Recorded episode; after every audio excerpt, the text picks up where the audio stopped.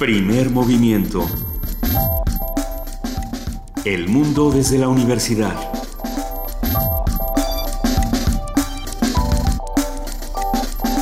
7 de la mañana con 3 minutos de este 28 de septiembre, el lunes. eh, Arrancamos así, primer movimiento, querida Luisa Iglesias. Querido Benito Taibo, muy buenos días. Buen día a los que nos están escuchando aquí a través del 96.1 de FM Radio UNAM. Estamos también en www.radiounam.unam.mx y en las aplicaciones de internet como Tuning, por ejemplo. Queremos invitarlos a que nos llamen y a que nos escriban. Estamos en arroba P Movimiento, en diagonal Primer Movimiento UNAM y en el teléfono 55 36 43 39. Esta mañana no está con nosotros Juana Inés de esa, nuestra jefa de información, pero le mandamos un gran abrazo y nosotros tenemos muchísimo de qué hablar, Benito. Sí, bueno, el sábado sucedió la marcha de la indignación, como se ha llamado en la Ciudad de México y en un montón de ciudades de la República Mexicana y del mundo. Y la de la Ciudad de México, bueno, podemos decir que fue multitudinaria con gente de todos los colores, de todos los sabores, ah, de todas las posiciones sociales, de todas las... ah, bueno, ah, es que había de todo. Est- Estuvimos ahí presentes, incluso hicimos un par de pequeñísimas transmisiones. Estuvimos ahí y hay que decirlo, por lo menos del lado en el que nosotros estuvimos con el contingente artístico de periodistas y universitarios, no, no hubo ninguna manifestación de violencia, ningún acto fuera, fuera de, de una manifestación pacífica que exigía justicia. Si, si, si hubo eventos eh, violentos, los condenamos profundamente y sabemos que no tuvo que ver con las personas que estaban marchando ahí. Por otro lado, bueno, hay que decir que ayer se celebraron las elecciones en Cataluña y los independentistas ganan con escaños, en escaños, pero no en votos. Juntos por el Sí se ha impuesto en las elecciones catalanas con 62 escaños. Le siguen Ciudadanos con 25, el Partido Socialista de Cataluña con 16, el Partido Popular con 11, Cataluña Sí con 11 más y la CUP con 10. Ah, esto no sabemos bien a bien qué significa, pero sin lugar a dudas Lo iremos descifrando aquí lo en primer iremos movimiento. descifrando poco a poco y sabiendo ah, qué va qué va a suceder en los próximos días con este con esta con estas elecciones que podrán marcar para siempre el destino Claro. De Cataluña. Si bien para muchos no nos sorprende la victoria de, de los independentistas, para otro sector es algo casi imposible que no se esperaba que fuera a suceder. La otra, eh, el otro partido que sorprende Ciudadanos, que, que al parecer tiene, tiene un ascenso vertiginoso. Sí, va- 11, 11 escaños. Vamos a ir platicando de qué es lo que significa esto para toda Europa, para España y para toda Europa. Pero bueno, hoy tenemos un día repleto de información para todos ustedes y les contamos. Hoy es lunes de ciencia, Luisa. Hoy es lunes de ciencia y vamos a arrancar hablando de la conservación de cocodrilos. Vamos a platicar con Alejandro Villegas, biólogo de formación, maestro en ciencias en manejo de recursos naturales y doctor en ciencias biológicas con especialidad en conservación biológica. En nuestra nota nacional, Ayotzinapa. ¿Qué sigue? Ah, un comentario a cargo de Salvador Camarena, periodista y columnista del Financiero. En la nota internacional, las muertes en esta estampida hacia la Meca. El comentario con el doctor Tariq Serawi, profesor de la Universidad Iberoamericana, especialista en Medio Oriente. Hoy tendremos la participación del programa Universo de Letras, del cual ya les hemos hablado muchísimo, y estará con nosotros Rubén Pérez Buendía, eh, sociólogo por la UNAM y maestro en educación por la Pontificia Universidad Católica de Río de Janeiro, y habla sobre el coloquio internacional Tejiendo Diversidad, que es parte del programa Universo de Letras y que se llevará a cabo dentro de muy, muy pocos días. Vamos a platicar también con Rolando Cordera, coordinador del programa uni- universitario de estudios sobre el desarrollo, que probablemente nos dará su comentario sobre la marcha del sábado y sobre lo que está ocurriendo en nuestro país. Tendremos una cápsula de nuestra compañera Cindy Pérez Ramírez, ustedes la conocen, reportera, eh, está con nosotros aquí en primer movimiento todos los días, sobre la marcha del 26 de septiembre. Y a partir de ahí, una, nuestra mesa del día Será una plática con Temoris Greco, periodista independiente, y Perseo Quirós, director de Amnistía Internacional México, sobre la marcha y sobre todo lo que vivimos juntos. Al terminar, una conversación con Alexandra Delano de la iniciativa Ya me cansé, por eso propongo, sobre las acciones internacionales en caso ah, en torno al caso Ayotzinapa y las propuestas que ellos recibieron al respecto. Ya son las 8, las 7 de la mañana con 8 minutos y los invitamos a que se queden con nosotros aquí en Primer Movimiento. Vamos a arrancar con el primer corte informativo del día a cargo de nuestra compañera Vania Nuche. Buenos días, Vania. Hola Luisa Benito, muy buenos días a todos.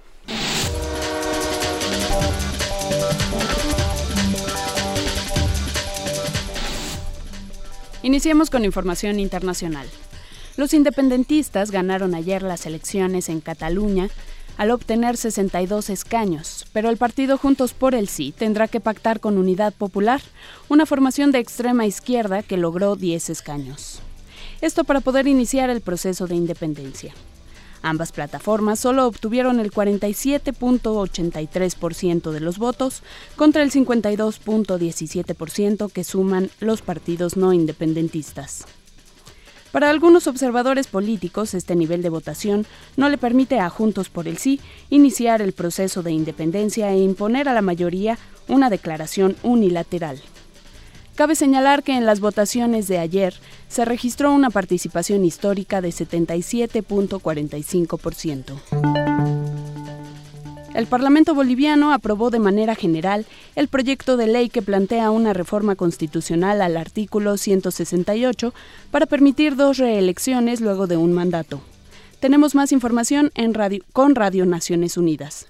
El presidente de Bolivia aseguró este sábado en la ONU que el objetivo de su propuesta para volver a presentarse a las elecciones presidenciales es cumplir con la agenda patriótica hasta 2025. Tras más de 18 horas de discusión en el Congreso de Bolivia, fue aprobada por 113 votos a favor y 42 en contra la reforma parcial de la Constitución Política del Estado Plurinacional que habilita a Evo Morales a repostularse como presidente en la próxima cita electoral de 2019. Ahora esta medida deberá ser aprobada o rechazada por el pueblo vía referendo el próximo 21 de febrero, señaló Morales en una conferencia de prensa en la sede de Naciones Unidas en el marco de la Cumbre Especial de Desarrollo Sostenible para los próximos 15 años. No se trata de eternizarse. Todavía siguen en el campo de las redes rurales Evo por siempre, pero yo no.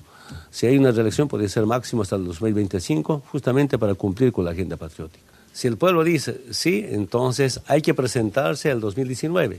Si el pueblo dice en, el referéndum sobre esta ley, dice no, contento, feliz, y te esperaré en Chapare después del 2020. El presidente boliviano participó en la cumbre en la que se aprobaron los nuevos objetivos de desarrollo sostenible. En su discurso denunció que los países desarrollados siguen respaldando las políticas neoliberales que arremeten contra los más necesitados. Nosotros estamos convencidos, si no acabamos con el sistema capitalista, imposible acabar con la pobreza. Como el sistema capitalista pone a su disposición al planeta, el medio ambiente, la naturaleza, tenemos la obligación de que todos apostar a cómo respetar los derechos de la madre tierra. Carlota Fluxa, Naciones Unidas, Nueva York. El Papa Francisco manifestó su apoyo a los migrantes, a quienes les auguró que en su búsqueda por establecerse en Estados Unidos encontrarán su lugar y ayudarán a renovarse. Durante un acto multitudinario en Filadelfia, en la última etapa de su visita en Estados Unidos, les pidió no avergonzarse nunca de sus tradiciones. No se desanimen por las dificultades que tengan que afrontar. Les pido que no olviden que al igual que los llegaron aquí antes, ustedes traen muchos dones a esta nación. Por favor, no se avergüencen nunca de sus tradiciones. No olviden las lecciones que aprendieron de sus mayores y que pueden enriquecer la vida de esta tierra americana. Repito, no se avergüencen de aquello que es parte esencial de ustedes. También están llamados a ser ciudadanos responsables y a contribuir como lo hicieron con tanta fortaleza los que vinieron antes a contribuir provechosamente a la vida de las comunidades en que viven. Ayer el Papa Francisco culminó su visita a Estados Unidos. El pontífice dijo a obispos de Filadelfia que se había reunido con un grupo de víctimas de abusos sexuales perpetrados en Estados Unidos. Cinco adultos, tres mujeres y dos hombres. El Papa señaló que todos los responsables deberán rendir cuentas. En Información Nacional, miles de personas se manifestaron en el Día de la Indignación a un año de la desaparición de los 43 normalistas de Yotzinapa. Los contingentes avanzaron por la avenida Paseo de la Reforma, encabezados por los padres de los estudiantes de la Escuela Normal Rural Isidro Burgos.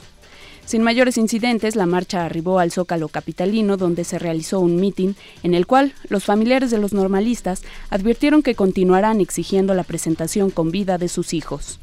Habla Mario González, padre de César González, uno de los normalistas desaparecidos. Se cumple un año de desaparición de 43 alumnos, tres caídos y tres heridos.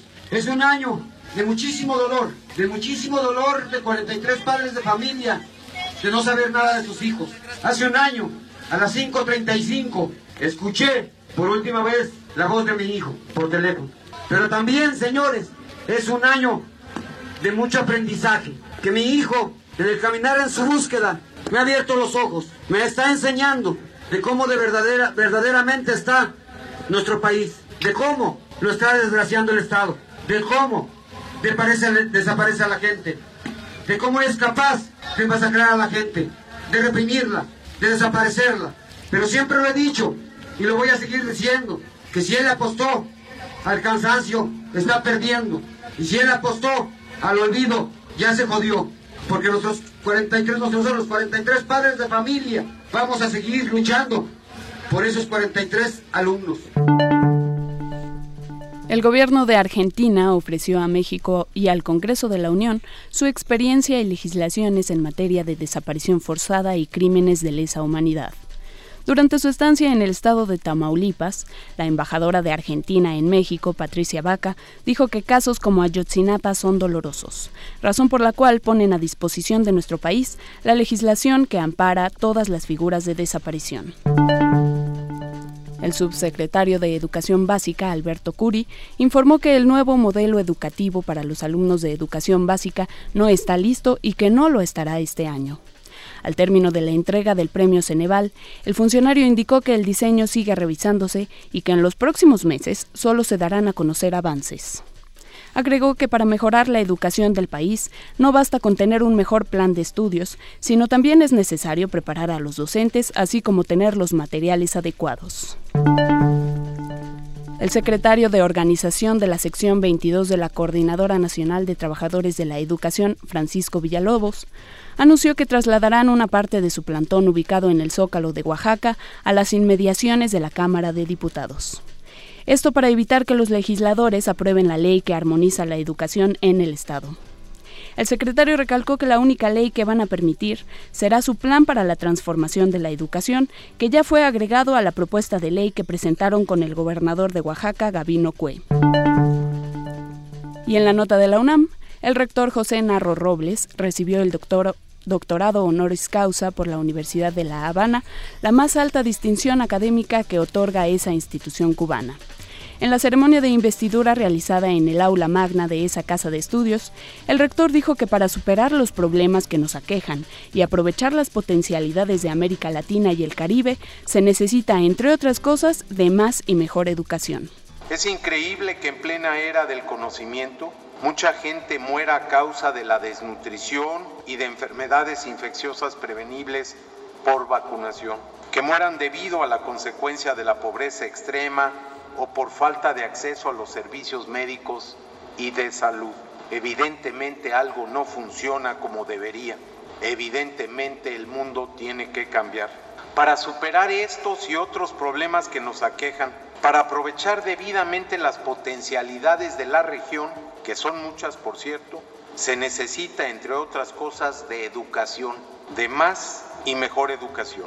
No me cansaré de repetir que la educación por sí sola no resuelve todos los problemas, pero que sin ella no se resuelven ninguno de los importantes. Tampoco tendrá solución si no tenemos claro que nuestra principal riqueza son los jóvenes y que su educación es prioritaria. Es a partir de ella y con ellos como se construye el porvenir.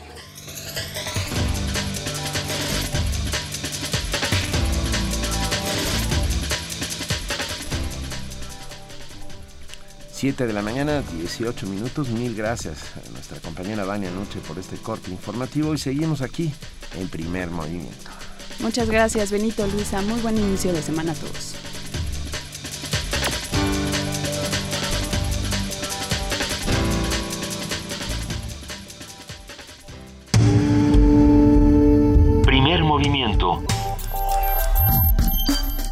Donde todos rugen, el puma ronronea.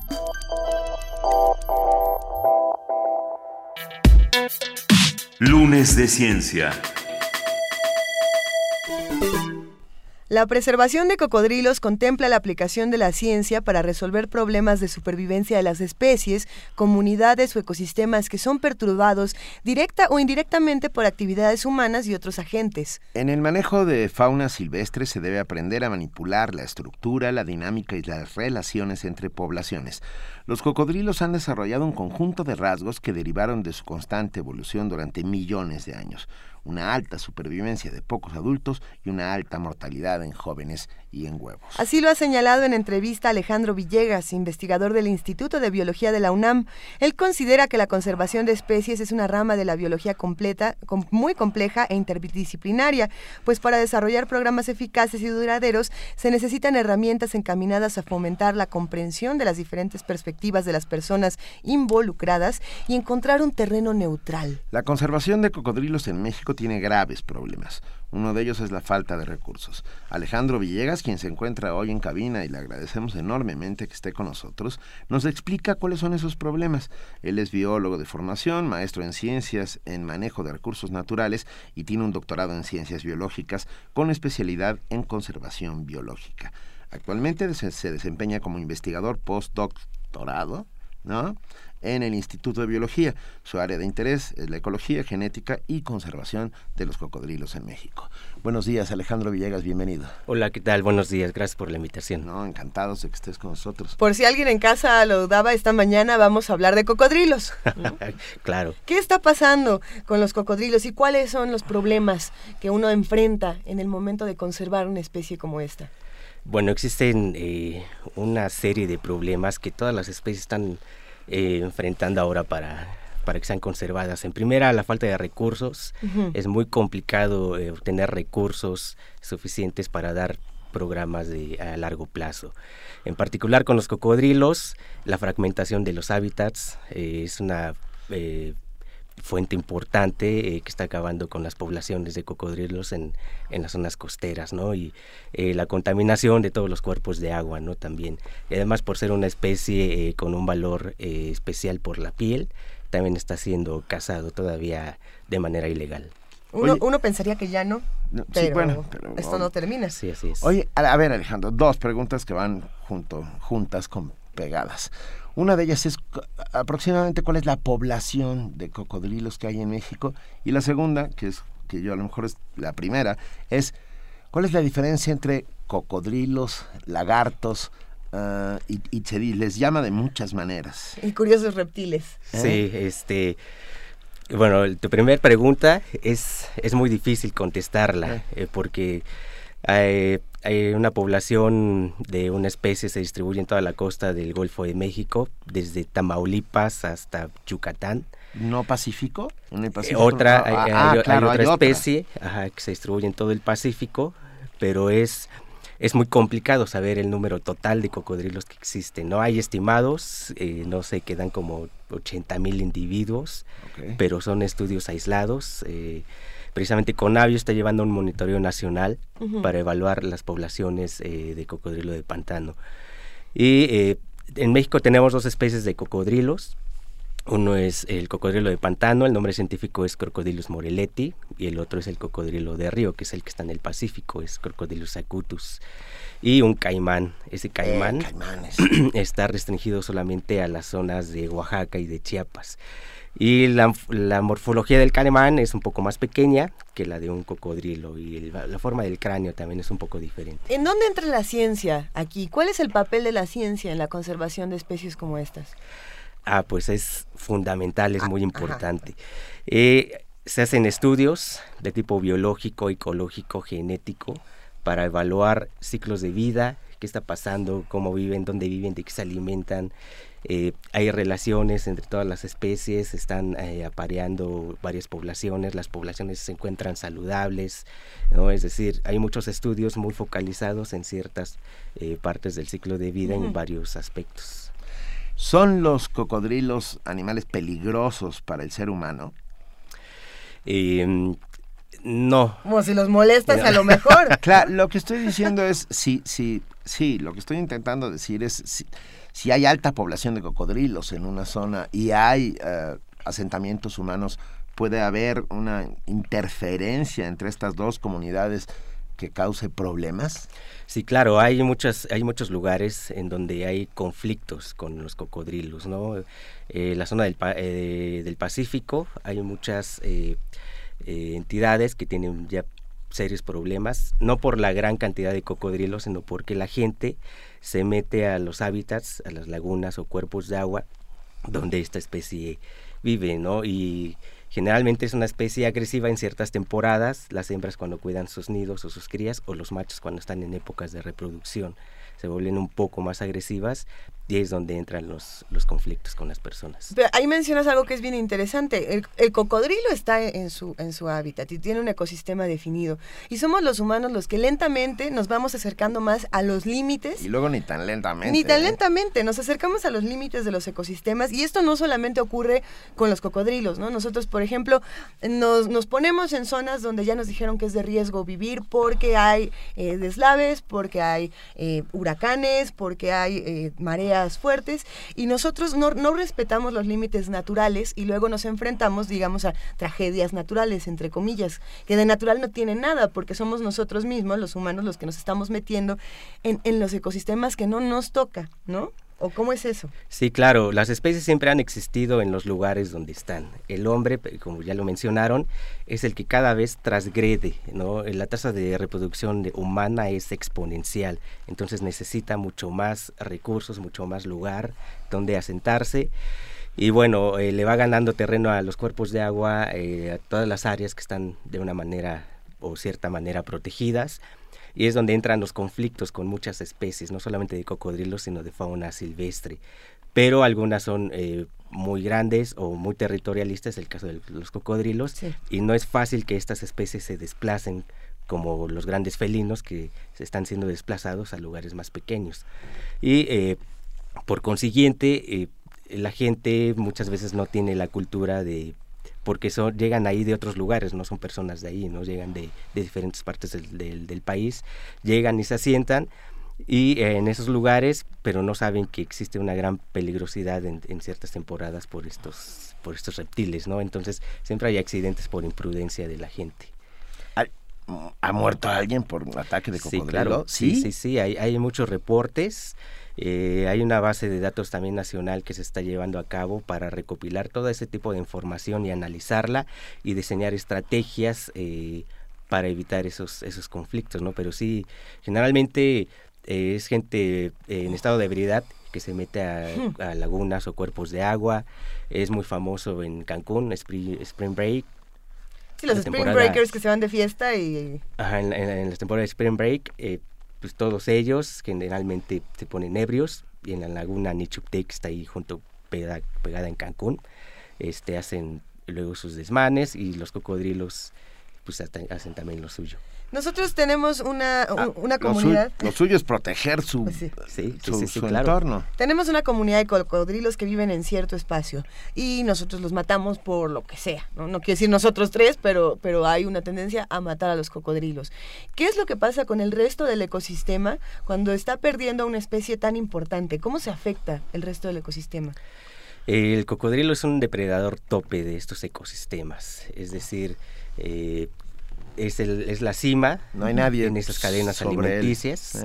Y eh, al perder a una especie de este tipo, existe una proliferación de otro tipo de, eh, organismos que este cocodrilo está manteniendo, eh, digamos que en un número favorable, ¿no? Por ejemplo, se alimenta de peces, de pequeñas plagas de insectos cuando son pequeños. De pequeños mamíferos también, ¿no? Exactamente. Además, eh, sus heces se reciclan, ¿no? Entonces eh, se vuelven a reciclar eh, los nutrientes dentro de los ecosistemas, mantienen ciertos cuerpos de agua con agua permanente, ¿no? evitando que proliferen algas o algunas plantas que pueden secar digamos que los cuerpos de agua. Al fin, tienen muchísimas cualidades y funciones ecológicas.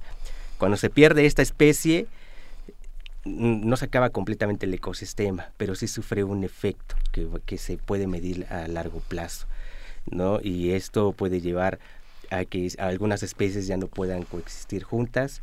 Plagas, por ejemplo.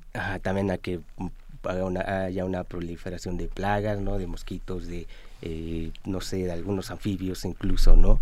Entonces, sí, eh, tal vez inmediatamente no, no pueda, eh, no haya un efecto, pero a largo plazo sí es evidente que, que tiene alguna repercusión. Supongo que la cacería de cocodrilos es ilegal en este país.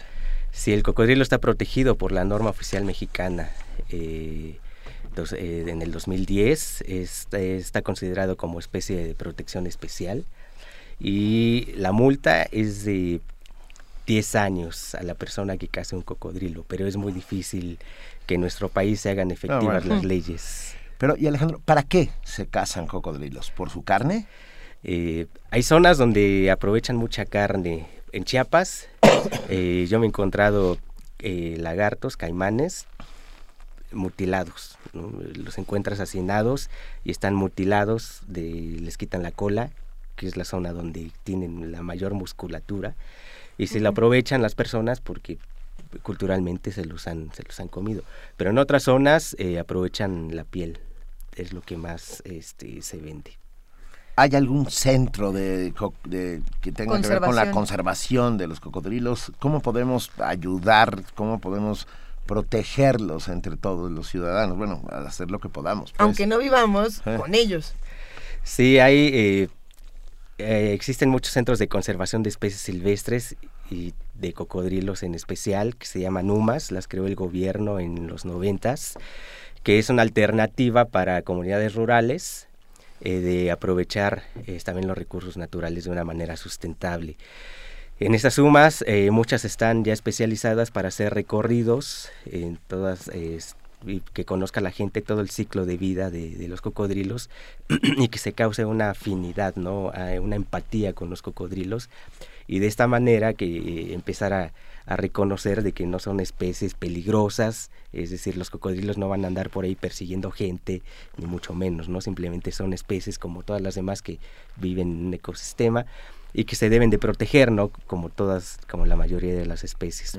Pensando en, la conservación de esta especie, tenemos una entrevista contigo donde eh, hablabas de la evolución, ¿no? De la evolución que ha tenido el cocodrilo a lo largo de muchísimos años. Y me parece pertinente mencionarlo ahora porque precisamente ponen una cierta cantidad de huevos, si no me equivoco es de 45 a 50 huevos, 60 huevos y, de esos huevos son muy pocos los cocodrilos que llegarán a la, especie adulta. ¿Cómo funciona eso? Porque entonces tendríamos que estar pensando en preservarlos desde ahí. Eh, sí, claro, precisamente es, es una estrategia de conservación la que tú mencionas, ¿no? Evaluar el, ciclo de vida y en, en particular eh, la etapa reproductiva. Ponen una gran cantidad de huevos, es la estrategia de esta especie, es decir, muchas crías, ¿no? Para que se enfrenten al medio, eh, la mayoría van a ser depredadas por otros cocodrilos, por garzas, ¿no? Por animales más grandes. Durante todo su ciclo de vida, este, va a crecer un eh, su tasa de crecimiento es muy lenta, entonces la tasa de mortalidad es altísima. Es, muy alta. De 45 huevos, ¿cuántos cocodrilos nacen y sobreviven? En teoría es como las tortugas marinas, ¿no? Que ponen también como 80 huevos y de todos eh, solamente el menos del 10% llega a estado adulto. Una, una, imagen que me pareció muy fuerte que apareció en redes sociales hace un par de semanas fue este momento donde las tortugas marinas llegan a, las costas mexicanas a desovar ah. y son tantas las personas que quieren ir a tomarse un selfie, ya ni siquiera digamos ayudar a las tortugas o a, cooperar en este, en este proceso, no, no, no, la gente quiere ir a tomarse la foto y lo que pasó fue que las tortugas se fueron, no dijeron no gracias, aquí con toda esta gente no nos interesa y se regresaron al mar. ¿No? ¿Qué, qué pasa ahí? ¿Cómo está la mano del, del hombre arruinando estos procesos tan importantes para las especies? Sí, es una presión muy grande. Eh, la gente muchas veces no se da cuenta del efecto que tienen las acciones ¿no? sobre eh, muchas especies eh, de flora y fauna. son muy susceptibles a los cambios del ambiente. Pero cuando nosotros inducimos esos cambios, por ejemplo, lo que tú dices de que la gente está ahí en las playas. Para la, foto. Sí, claro, las, las tortugas llegan a, a un estrés tal que ya no pueden eh, desovar, ¿no? Eh, incluso se ven agredidas, ¿no? Entonces, como tú lo mencionas, regresan al mar, ¿no? Probablemente eh, eh, en la noche regresen o al siguiente día, ¿no? Pero si sigue la misma presión, es, es por seguro que ya no van a regresar ahí, ¿no? Van a buscar, en el mejor de los casos, alguna otra playa o van a terminar perdiendo la producción de huevos. Qué terrible. Me quedé pensando en, el daño absoluto que le ha hecho a la fauna Hollywood, el cine, ¿no? que de repente agarra como temas y entonces esta vez tocan tiburones, esta vez tocan pirañas, tocan cocodrilos, anacondas y se desatan alrededor de estas películas que satanizan a estos animales, luego unas cacerías salvajes, ¿no? ¿Qué, miedo le tenemos a los animales? Le tenemos un miedo, bueno, es un miedo atávico que, tiene, que viene desde el, desde el principio de los tiempos, pero que luego, insisto, gracias a las películas hollywoodenses, de repente se, se desata. ¿Ha habido grandes cacerías por miedo? Eh, grandes, no, pero sí se siguen cazando por miedo. Hay muchas comunidades eh, cuando ven eh, que cuando ven un cocodrilo ya grande, mayor de dos metros, eh, lo matan. ¿no? Por, simplemente porque pase lo que pase. Lo ven muy grande y, si les causa temor, entonces pues, simplemente lo matan. Tenemos comentarios aquí en redes sociales. Compa Oscar nos dice, Nayarit conocí criaderos, ¿qué pasa con ellos? ¿Quién los regula? Los criaderos que también tienen este programa de, de, los, de los, huevos, del, ¿cómo, se, ¿cómo se le llama? Bueno, cuéntanos mejor. Sí, son UMAS, eh, eh, las unidades de manejo de conservación fauna silvestre en, en, Nayarit y en muchos lugares hay, y la función de estos es precisamente eh, que se reproduzcan en ciclo de vida cerrado, es decir, ahí mismo en cautiverio, y eh, están destinados para utilizarse eh, los cocodrilos de ahí, ¿no? Es para piel o para carne, ah. souvenirs, no sé, ¿no? Entonces es ciclo cerrado y esos cocodrilos se aprovechan legalmente de una manera legal, ¿no? Es decir, para evitar que la gente extraiga los cocodrilos del medio silvestre. Pero no los van a liberar. O sea, solamente es para uso humano, de nuevo. Eh, en teoría, eh, la UMA debería liberar por lo menos un 10% al medio silvestre, pero no todas lo hacen. Eh, y, la, la, ley es muy laxa en estos aspectos, ¿no? No hay una regularización consecutiva o no lo sé, ¿no? No hay, no hay métodos de, de seguimiento de cada criadero. Bueno, en este programa hemos comprobado que la ley es muy laxa en muchos aspectos. Sí, sí, sí. Pero en este caso, entonces, ¿a dónde acudimos? ¿Y cómo preparamos, por ejemplo, profesionales que se interesen en la preservación de las especies? ¿Desde dónde? ¿Qué, qué se estudia para esto? ¿Dónde hay un lugar a donde se pueda acudir y que estemos todos juntos tratando este tema tan importante?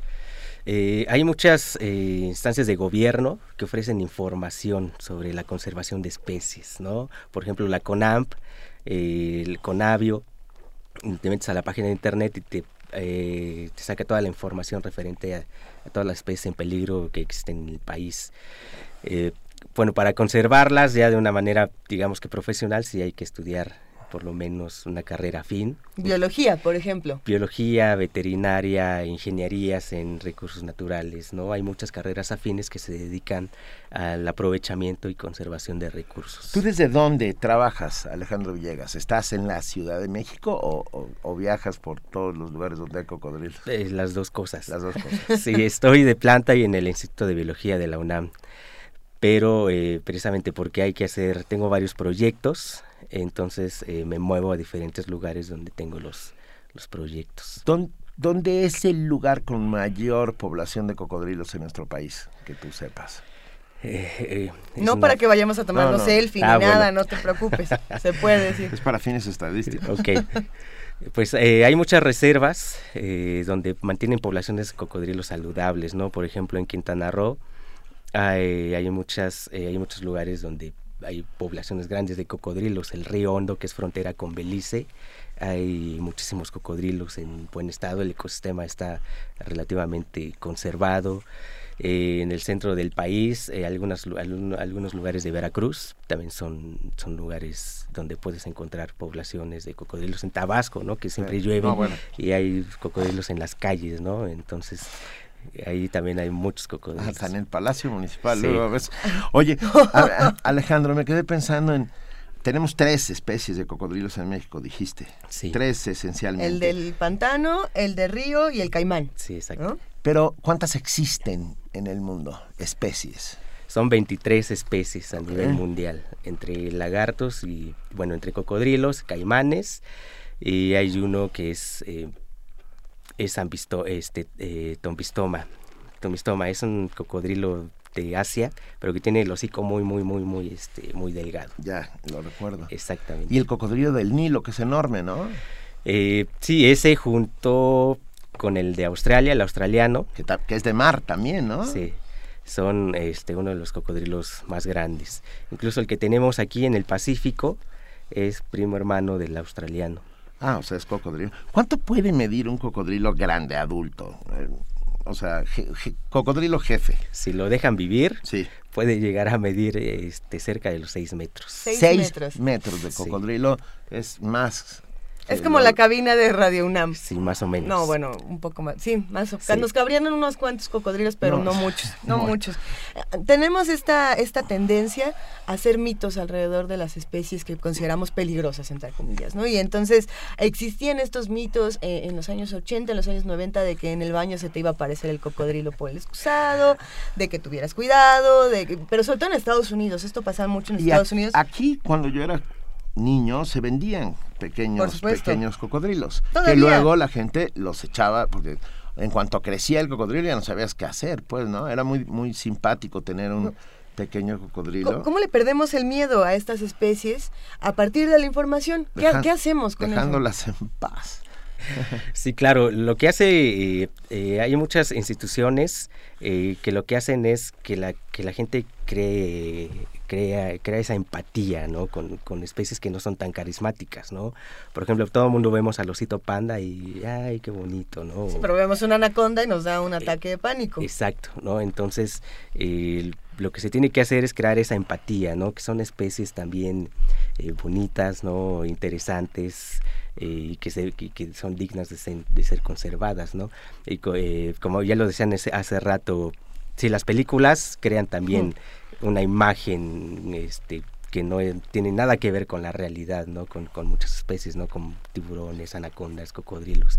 Entonces simplemente tenemos ese miedo, ¿no? Por, por ver la película ya tenemos este nos inculcan ese miedo, ¿no? Sí, por supuesto. Desde Spielberg los, los, cocodrilos, los, tiburones, ya, ya tienen una distancia. un estigma. Y, un estigma muy bien creado, porque Spielberg es un gran director, pero, pero el asunto, por ejemplo, es el cine, eh, las leyendas urbanas y actualmente las redes sociales tienen un poder muy fuerte, ¿no? En, cuanto a información. Y pensando, por ejemplo, uno tiene Facebook abierto, uno tiene Twitter y ve en, en, las líneas de tiempo infinidad de, de posts de vamos a proteger a las especies, dale like si quieres este, salvar al perro, si quieres adoptar, si quieres proteger a los leones, al, león que acaban de asesinar, en fin. Cecil. A Cecil, exacto. Hay mucha información, pero la cosa es que tenemos esa información y no sabemos cómo manejarnos, ¿no? Porque eh, también se ven estos posts de un like no va a ser suficiente para apoyar al cocodrilo, ¿no? No va a ser suficiente que lo sepas, sino que además actúes de una manera responsable.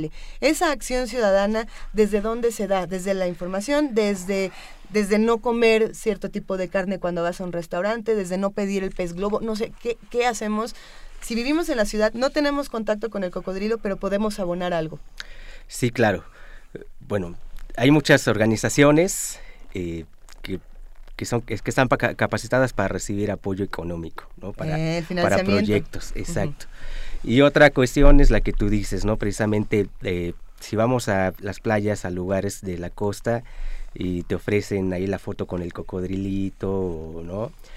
O sea, no hacer esas cosas, ¿no? Porque eh, si, si, tú sigues fomentando eso, la gente va a seguir agarrando cocodrilitos para obtener ese dinero, ¿no? Que eh, la mayoría no es, no es de, manera legal. Excepto en algunas sumas donde puedes este, comer carne de cocodrilo.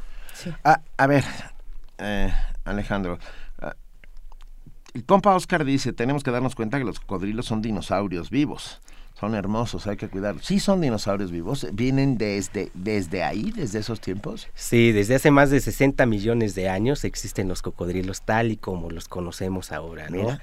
Es, eh, para mí es uno de los modelos, bueno, y, para muchos eh, este, biólogos evolutivos, es el mejor modelo biológico, ¿no? Porque no ha sufrido cambios. Muchos los creen primitivos, pero han resistido tantos años que es un modelo exitoso, ¿no? Y sí, son, son tal cual los conocemos cuando, desde que existían los, los dinosaurios. Bueno, ya son más pequeños. Son más pequeños. Rocío Brom nos dice, en Nueva Orleans dicen que el cocodrilo es africano y peligroso y que en América hay lagartos, alligators. Eh, ¿Hay diferencia entre cocodrilo y lagarto? Eh, es, un, es un nombre genérico nada más que se les da a estos, a estos grandes reptiles. En muchos lugares tienen varios nombres, lagartos, este, cocodrilos, pero eh, la gente los depende de la región, eh, tienen un nombre específico. El alligator, que está en, el, en Florida, en el Mississippi, eh, sí es, es parte de los caimanes. Y este realmente no es peligroso para las, para las personas. Se, se ubica más en zonas eh, donde no hay gente, ¿no? Como la mayoría de las especies. Evitan a la gente generalmente. Tenemos muchas preguntas también de los mitos que hay alrededor de, esta, de este bellísimo animal. Arturo López nos pregunta por teléfono, nos dice si es comestible la carne del cocodrilo y si llega a producir fertilidad, porque decía, ¿no? Que si te comías un huevo de serpiente de cocodrilo, si te comías la carne, era hasta afrodisíaco, ¿no? Es lo que dicen. Sí, claro, hay muchos mitos en todas las especies. Eh, no, eh, no, es afrodisíaco. Eh, sí es comestible la carne de cocodrilo y sí eh, es muy rica, eh, pero hay que saber en dónde comerla, ¿no? Lugares establecidos que tengan eh, todos los documentos en orden, que sea legalmente aprovechable, ¿no? Y de esta manera también apoyamos a la economía de, muchas comunidades que están en torno a, este, a estas empresas, ¿no? De criaderos. lo recomendable entonces es no comer cocodrilo o sí comerlo siempre y cuando estemos dentro de lo legal. Siempre y cuando eh, se esté seguro de que es un establecimiento legal. Muy bien. Ah, a ver, claro, todo lo que hablamos siempre acaba teniendo que ver rozando a la cultura y eso es importantísimo. ¿Y hablaron del gran cocodrilo por, por supuesto, nos recordó Erika Hernández a nosotros tenemos un cocodrilo nuestro al cual la adoramos y que es de aquí, de la Ciudad de México, llamado Efraín Huerta, el gran cocodrilo, este poeta al cual así lo apodaban. Y uh, Carmi Unamita nos dice, siempre que puedo los escucho, recomienden el cuento de Sputnik, de Carballido, es un yacaré y un niño que es hermoso. ¿Un yacaré también es un cocodrilo? Sí. Sí, esos eh, existen eh, eh, en el sur de Centroamérica, ya en, Sudamérica y son, son caimanes más pequeños que los cocodrilos y hay algunos que están muy bonitos porque tienen un, par como un cuernitos en los párpados y les dicen cocodrilo de pestañas o Ay, qué chulo. De anteojos. Son, bellísimas estos animales. Eh. Muchos de nosotros adoramos a los cocodrilos. ¿Qué, qué Compa Salsapien dice, he sabido que en el mercado de San Juan venden carne de cocodrilo. ¿Esto es legal? Eh, Uy.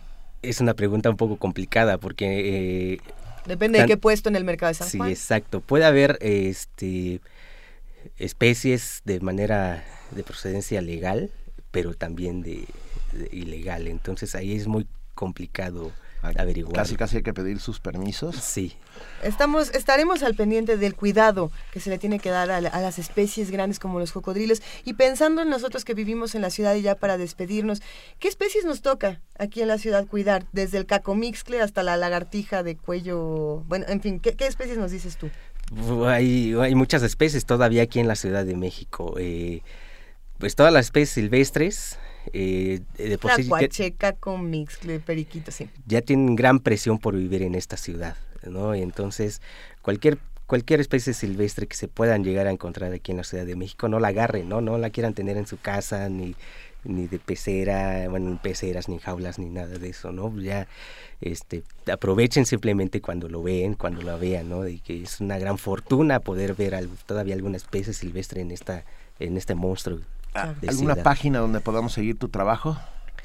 Eh, o el trabajo que hace el Instituto de Biología. Pueden meterse a la, página del Instituto de Biología, están todos los proyectos que se llevan a cabo y hay seminarios cada martes ah. eh, en el Jardín Botánico, ¿no? donde se va a conocer este, muchos proyectos que se hacen a nivel nacional. Alejandro Villalobos, biólogo, experto en cocodrilos, mil gracias por estar esta mañana con nosotros. Alejandro Villegas. Villegas. Pues es que ya estamos con las especies, los lobos, los... Alejandro Villegas, discúlpame, te lo, todo el tiempo lo dije bien hasta el final. Alejandro, muchísimas gracias por estar con nosotros. a ustedes. Queremos despedirte con una canción. Obviamente. Esto es El Rock del Cocodrilo de Elton John. Ah, perfecto. Gracias.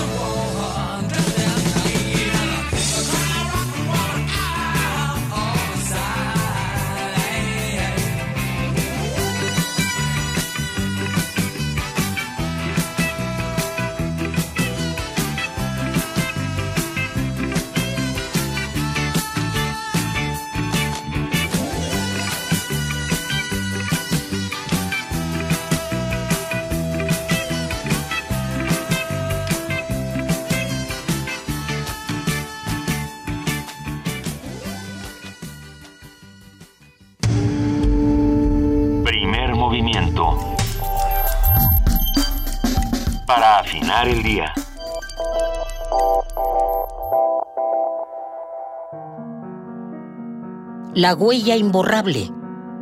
Palabras de un testigo de la infamia, Félix Hernández Gamundi. A 47 años de una herida siempre doliente. Echeverría estuvo en prisión durante más de dos años, casi tres años, que por un subterfugio nuevamente le dieron prisión domiciliaria en razón de la edad. Él estaba cumpliendo, acababa de cumplir 70 años cuando, cuando se emitió esta sentencia y, y prácticamente en fast track el juez otorgó el derecho de la prisión domiciliaria a pesar de que el artículo 59 del Código Penal, que es el que el que ordena la, establece, no ordena, establece la posibilidad de la prisión domiciliaria, también establece salvedades. Dice que no podrán gozar de este beneficio eh, aquellos eh, delincuentes, eso es Echeverría, un delincuente, aquellos delincuentes de alta peligrosidad. Echeverría lo es, puso en, en peligro los destinos de México y la vida de miles de mexicanos. Es un delincuente peligroso. Pero también dice que no podrán gozar de este beneficio específicamente las personas acusadas de delitos de lesa humanidad o de genocidio. De suerte que Echeverría gozó de un beneficio al cual no tenía derecho, que estaba prohibido en la ley. Eh, y es solamente el afán de garantizarle impunidad. La huella imborrable. Palabras de un testigo de la infamia, Félix Hernández Gamundi. A 47 años de una herida siempre doliente.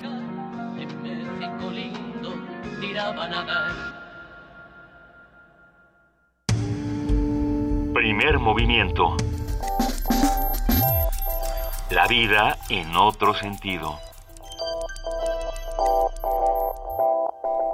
Son las 7 de la mañana con 54 minutos. Esto que acabamos de escuchar es La Huella Imborrable, esta serie que va a estar pasando en Radio UNAM esta semana a lo largo de la programación, junto con estos poemas que vamos a transmitir nosotros también en primer movimiento, Si hay olvido, no hay justicia, que van a aparecer en lugar de la poesía necesaria, como esta otra poesía igual de, necesaria, igual de urgente. Necesitamos justicia en nuestro país y por eso lo hacemos a través de La Huella Imborrable y de Si hay olvido, no hay justicia. Estas, estas dos cápsulas que también estarán pasando a lo largo de la programación aquí en Radio UNAM en el 96.1 de FM y en el 860 de AM. Nuestro amigo Vicente Morales nos escribe y nos dice, ¿vieron cuentos de hadas para dormir cocodrilos? Yo la vi, me encantó. Está en, en, en, internet, usted puede buscar Cuentos de Hadas para Dormir Cocodrilos, película mexicana de Ignacio Ortiz, estrenada en el 2000. Obtuvo un Ariel y es la verdad bien, bien bonita. Está en YouTube, ¿no? Sí, está en YouTube. La podemos ver en YouTube. Cuento de hadas para dormir cocodrilos. Te digo que siempre acabaremos encontrando, bueno, y ya no hablamos del, del, rey, del rey, lagarto. del rey lagarto, del gran cocodrilo. Nos mandaron una versión también de, de Bill Haley, este, este rockero de los años 50, 60, que tenía una canción emblemática llamada See You Later Alligator. ¿Cómo no? Billy Haley y sus cometas. Tenemos un regalo. Ah, Miguel Sabaj, ah, escritor, eh, amigo, ah, nos envió. Aquí tenemos, hoy vamos a dar tres. Tres, tres de sus libros de, se llaman ¿De qué te ríes? de Miguel Sabag, editados por Endora. Muchas gracias a Miguel que, que, fue tan amable de enviárnoslos. Son una diversa colección de textos labrada que tiene que ver, obviamente, con con la risa. Vale mucho la pena. Tenemos tres. Va uno por teléfono, uno por Facebook, uno por Twitter. Twitter, pero contéstenos de qué se ríen.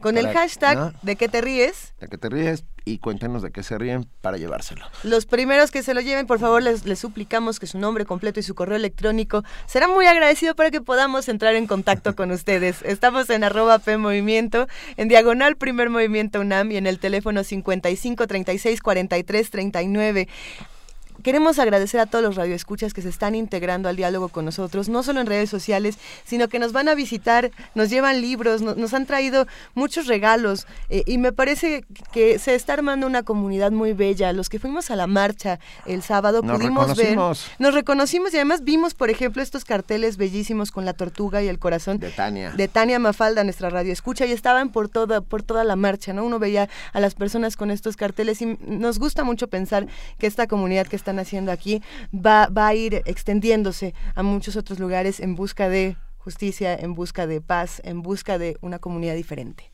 Venga, mil gracias a todos por estar con nosotros. Vamos a una pausa. Primer movimiento. Donde la raza habla.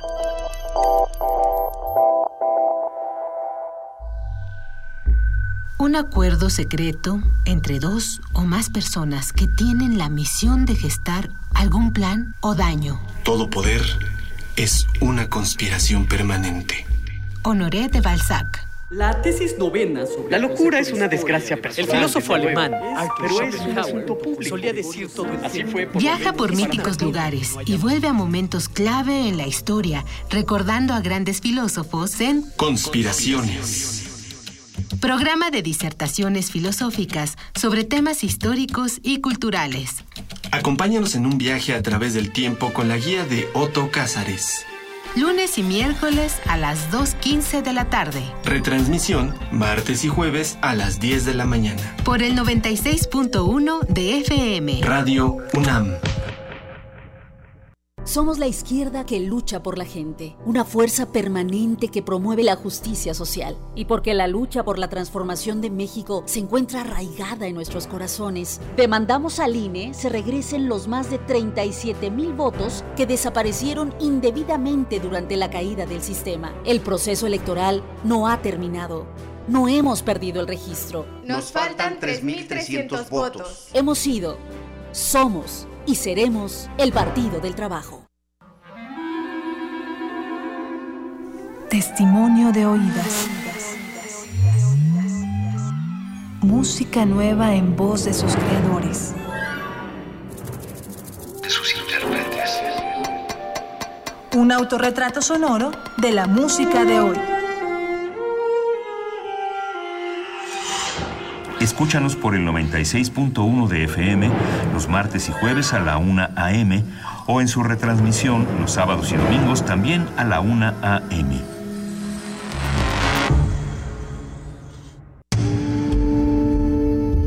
Primer movimiento. Información azul y oro. 8 de la mañana de este lunes 28 de septiembre es momento de que pasemos a nuestro corte informativo con nuestro compañero Jesús Ruiz Montaño, voz de casa en Radio UNAM. Buenos días, Jesús. Muy buenos días tengan todos ustedes. Gracias.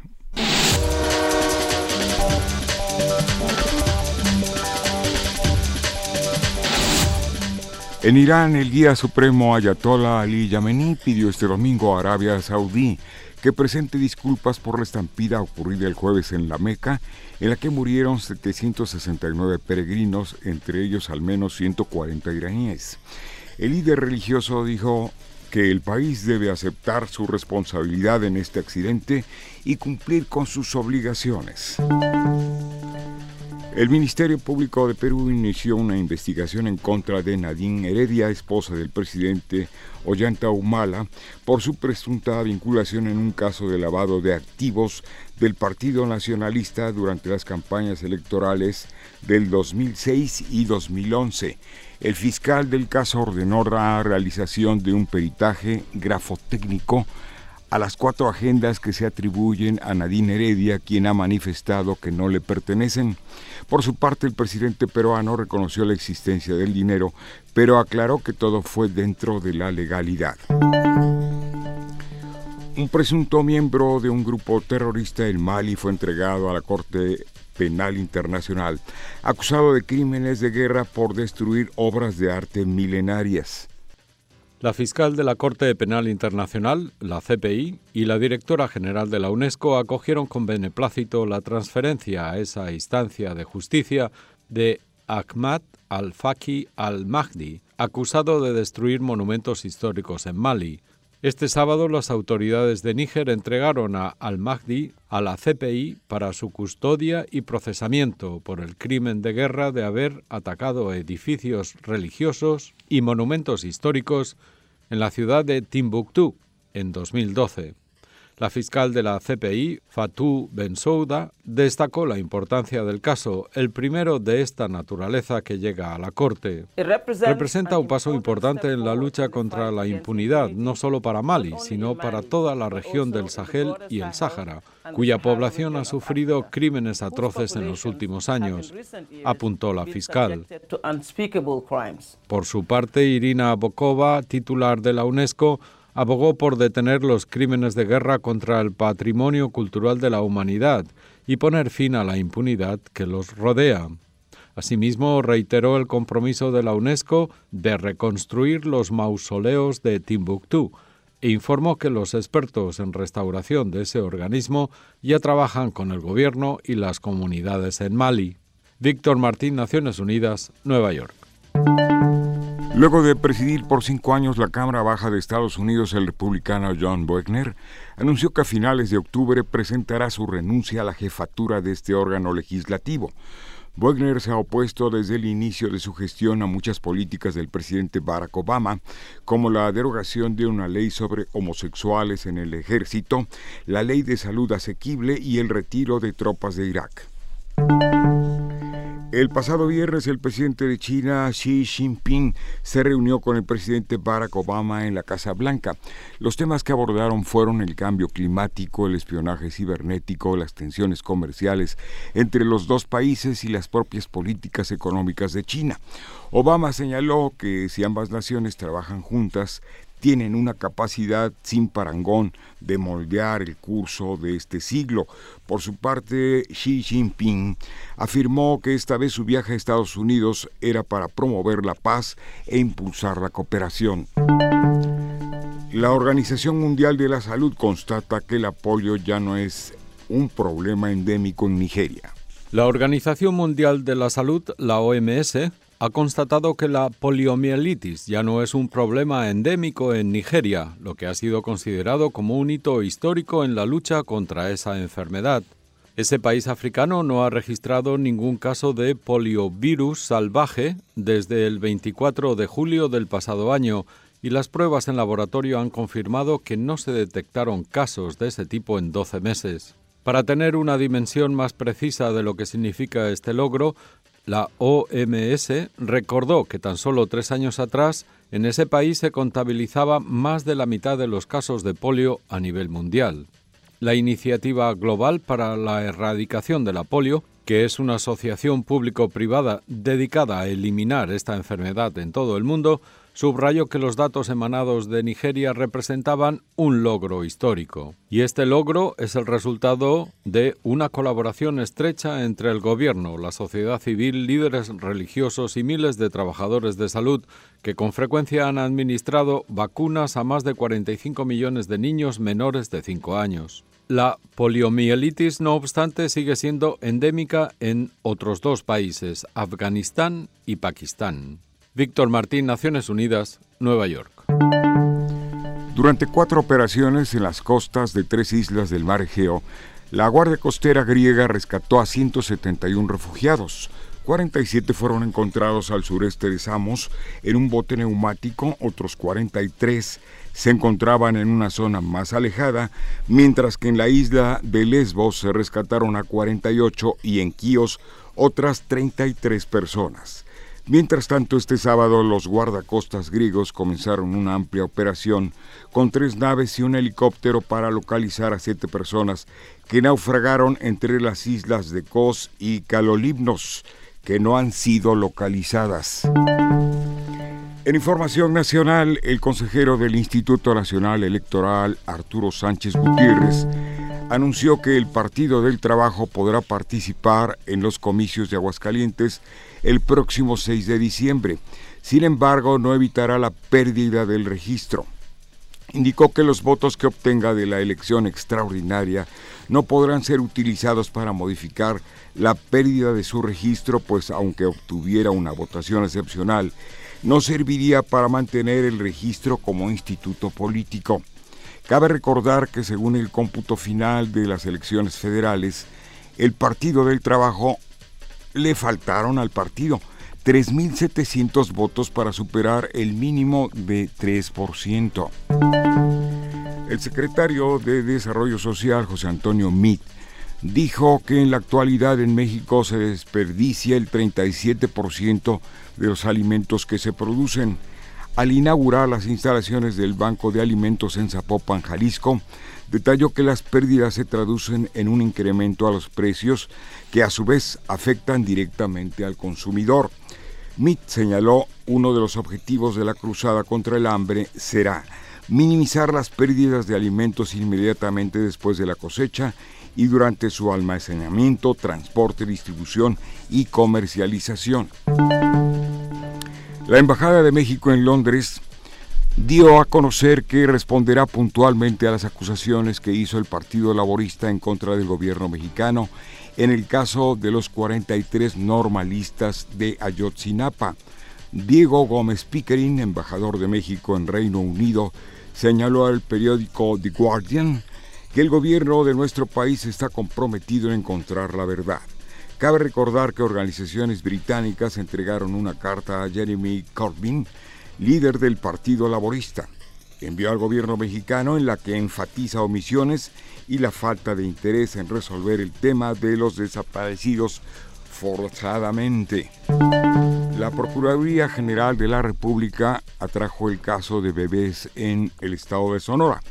Mediante un comunicado, el gobierno estatal detalló que desde el 11 de septiembre la Fiscalía de Sonora recibió la notificación por parte de la PGR donde se le informó que la investigación estará a cargo de la Subprocuraduría Especializada en Investigación de Delincuencia Organizada por los delitos de sustracción y tráfico de menores.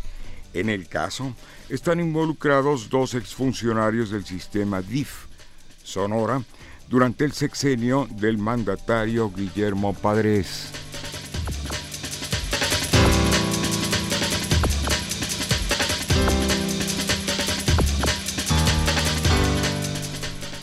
Son las 8 de la mañana con 9 minutos. Mil gracias a nuestro a nuestra voz institucional Jesús Ruiz Montaño, que siempre nos, nos da una enorme alegría tenerlo en esta cabina. Gracias por este corte informativo. Nos vemos a las 9. Igualmente para ti, muchas gracias. Gracias, Divisa.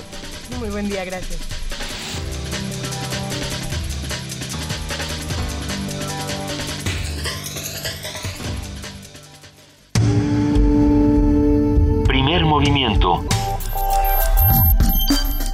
Donde todos rugen, el puma ronronea.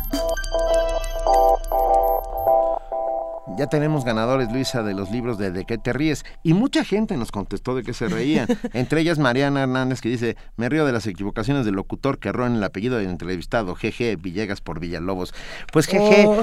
yo también digo jeje porque, sí, bueno, es, hay que, hay que reírnos de nosotros mismos. Y eso lo dijo una de las ganadoras del libro De qué te ríes, Iliana Filip, a quien le mandamos un abrazo. Otros dos ganadores, David Rora y Patricia Paredes Marroquín, se llevan este libro de qué te ríes de Miguel Sabaj. Lo, lo recomendamos y esperamos eh, poder regalar más en, futuros programas porque todavía tenemos. Sí, está editado por Endora.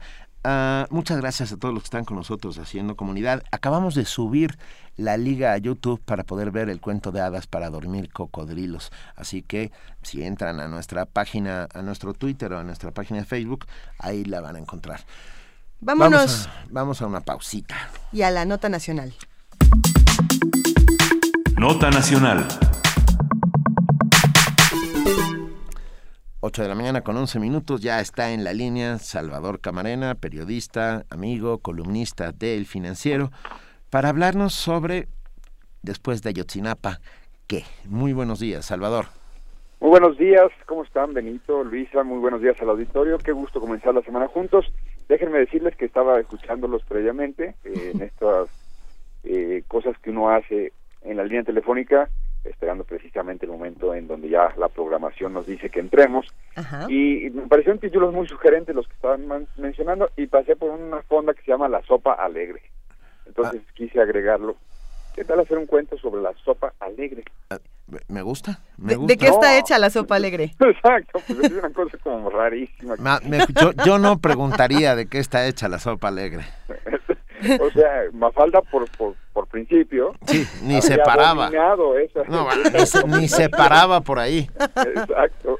Como que alegre encima tiene el descaro, habría dicho, de, llamarse alegre. Pero bueno. Salvador, si desayunas ahí nos tendrás que contar. Este, no, en realidad estoy llegando a otra cita, entonces paso por aquí, pero dejen que este, me bajo del, auto de alquiler, gracias. Y eh, comenzamos. Eh, Ayotzinapa, ¿qué sigue? Bien decías, Benito. Sí. Yo creo que eh, me gustaría comenzar esta reflexión, este comentario de, de hoy con, con una cosa que leí hace tiempo en una revista estadounidense, en donde cuando el presidente Hugo Chávez todavía no, no eh, eh, era víctima del cáncer que le postró durante largos meses y finalmente le costó la vida, eh, se dirigía él en su particular estilo con esta retórica incendiaria.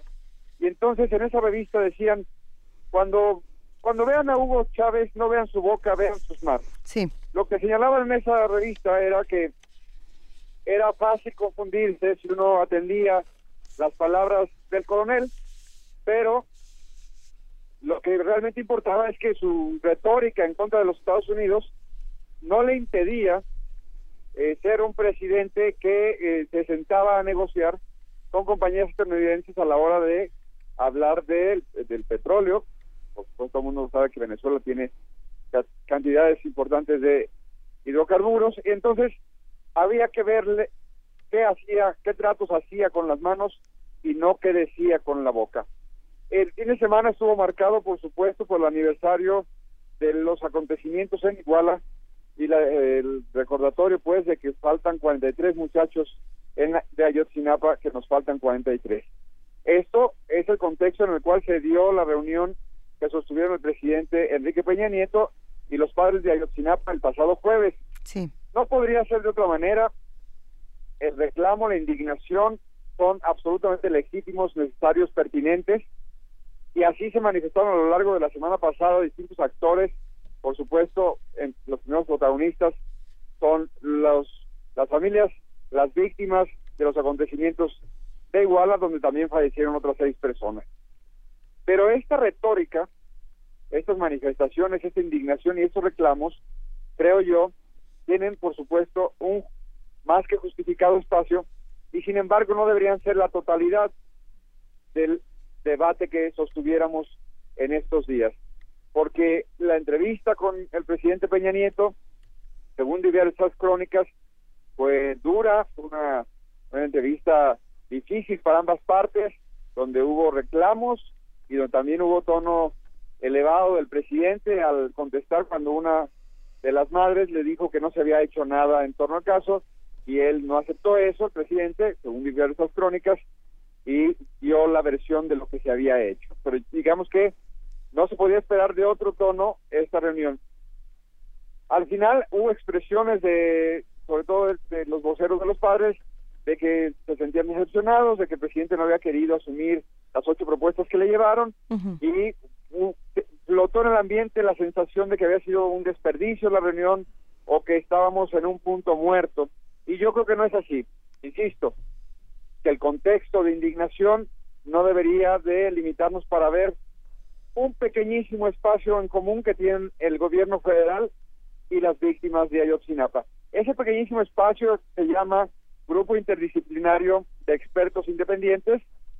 Es el grupo, como todo el mundo lo sabe, que hace seis meses y medio empezó actividades en México e hizo una auditoría de la investigación, porque luego hay una confusión tremenda que si este grupo hizo su propia investigación, no.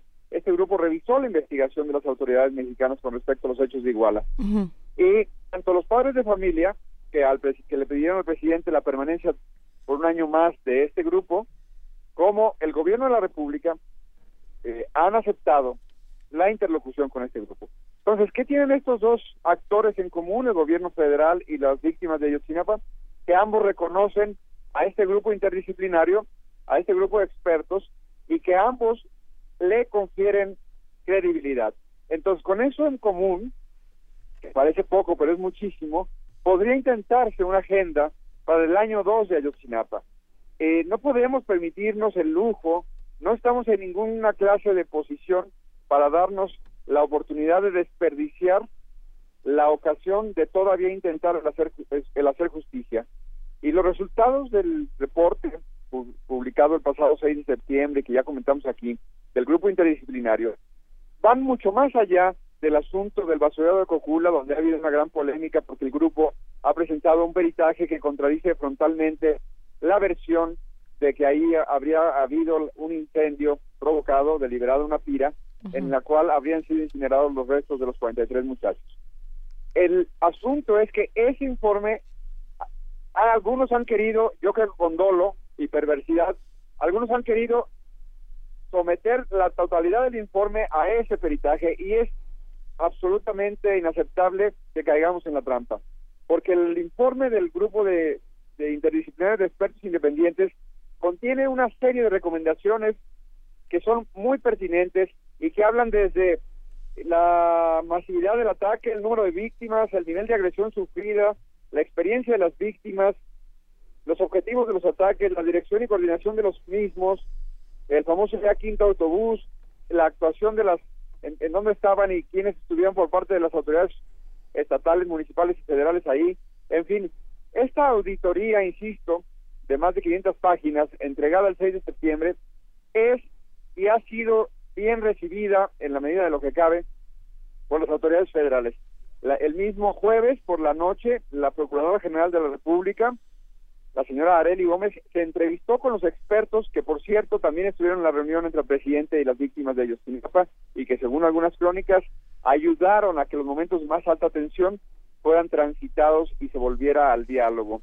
Los expertos están aquí, ya tienen la posibilidad de quedarse otros meses, yo creo que no deberían quedarse para siempre, pero sí podría establecerse un formato en el que se aproveche al máximo su presencia para tratar de recausar la investigación y no perder la oportunidad, no podríamos darnos ese lujo, insisto, de que independientemente del nivel de indignación que tengamos, de las críticas que podamos hacer a la actuación bastante cuestionable de las autoridades hasta el día de hoy, sigue siendo urgente, sigue siendo lo más importante la búsqueda de los muchachos, la búsqueda de la verdad y la búsqueda de la justicia en este caso, y para ello todavía hay un pequeño espacio. Para ello la interlocución del grupo de expertos con una y otra parte podría darnos la oportunidad de avanzar poco a poco en la posibilidad de conocer qué pasó esa noche, quién no actuó, quién actuó de forma indebida y procesarlos en el marco de la justicia. No deberíamos dejar de entender que procesos complejísimos de más de medio siglo como los que han vivido en Colombia con las FARC han dado imágenes bastante esperanzadoras como la de la semana pasada en donde el presidente Santos se reunió en La Habana y estrecharon el compromiso de que en seis meses van a llegar a una paz, a la paz que puedan ser capaces de construir. Nosotros en el año 2 de Ayotzinapa debería ser el año en donde definitivamente nos acercamos lo más que podamos a la justicia. Sin lugar a dudas. Y, todo esto tiene que ver con la voluntad, ¿no? La voluntad política, la voluntad de acción, la voluntad de saber la verdad y de operar todos los mecanismos para que esto llegue a, un buen destino. El buen destino es la verdad y la justicia, sin lugar a duda. Y la voluntad que tiene que hacer el presidente Peña Nieto patente en un respaldo definitivo al grupo de expertos, no porque todo lo que digan sea puntualmente cierto, pues podrían también, por supuesto, equivocarse o haberse este, confundido o haber cometido algún error, sin lugar a dudas, sino para que cesen los ataques que se han dado en distintos espacios en contra de estos, que porque cobran mucho, que es una bola de barbaridades que se han dicho y sin, sin la responsabilidad de que podrían estar estas eh, voces, que yo pues, supongo que vienen de algunos de los extremos de los llamados halcones, así se decía, de los gobiernos, de las alas duras del gobierno, eh, que quieren debilitar la autoridad del grupo. Eh, el hallazgo de, los hallazgos de, las de la auditoría de los expertos debería ser incorporado a la investigación, sometido a lo que de las pruebas de verificación y avanzar en esos aspectos. Y por otra parte, la voluntad también tiene que manifestarla los padres eh, en que a través de este grupo de expertos se puede lograr, y de hecho ya se ha logrado, que se incorporen más elementos a la investigación. Eh, es poco conocido, pero hay que insistir que algunos testimonios que no había podido recuperar, eh, que no había podido recopilar la autoridad, gracias a la intermediación, gracias a la confianza que el grupo de expertos logró tener por parte de las familias de Ayotzinapa, se pudo incorporar testimonios a la averiguación, testimonios de eh, sobrevivientes de la de la noche de Iguala y que sirven para entender mejor lo que ocurrió trágicamente el 26 y el 27 de septiembre de hace un año. Entonces tenemos esa posibilidad, que la retórica no nos gane, que nuestras manos se pongan a trabajar, insisto, recordando el ejemplo que decían en esa revista estadounidense del presidente Chávez, en los mejores acuerdos posibles para lograr la paz, para lograr la justicia, para lograr la eh, incluso la verdad que necesitan las familias para poder eh, trabajar en eh, el duelo por lo que le, les pudo haber pasado a los muchachos de Sinapa. Sí. Oye, Salvador, ¿seguiste la marcha? ¿Estuviste ahí? Estuve un par de horas. Ah. Eh, debo decir dos cosas, que me, me pareció una marcha amplia, eh, contundente, por supuesto, con momentos estrujantes, el contingente de las, sobre todo las madres de los muchachos, encabezándola, todo. Y también una cosa que también debo decir y que a mí me pareció que, es diferente a las otras marchas, por lo menos desde mi punto de vista. Eh, de hecho, estuve ahí con alguien que no había estado en aquellas marchas nocturnas, a conmemorarse, según recuerdo, un mes de, los sucesos, y que, según yo, tenía un componente, un componente más ciudadano, más espontáneo, más, más de, sociedad muy entusiasta en, en, la incorporación del, de, incorporarse a esta protesta y que por otro lado, iban llegando a distintos lugares y se iban sumando, en, las, en la que yo recuerdo.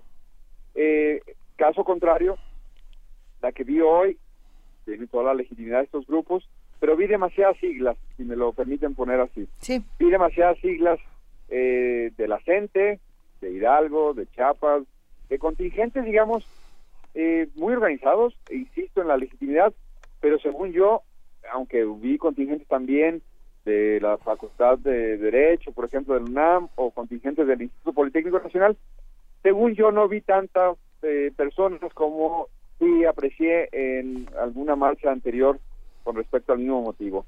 Es, sería mi comentario así de golpe sobre la marcha.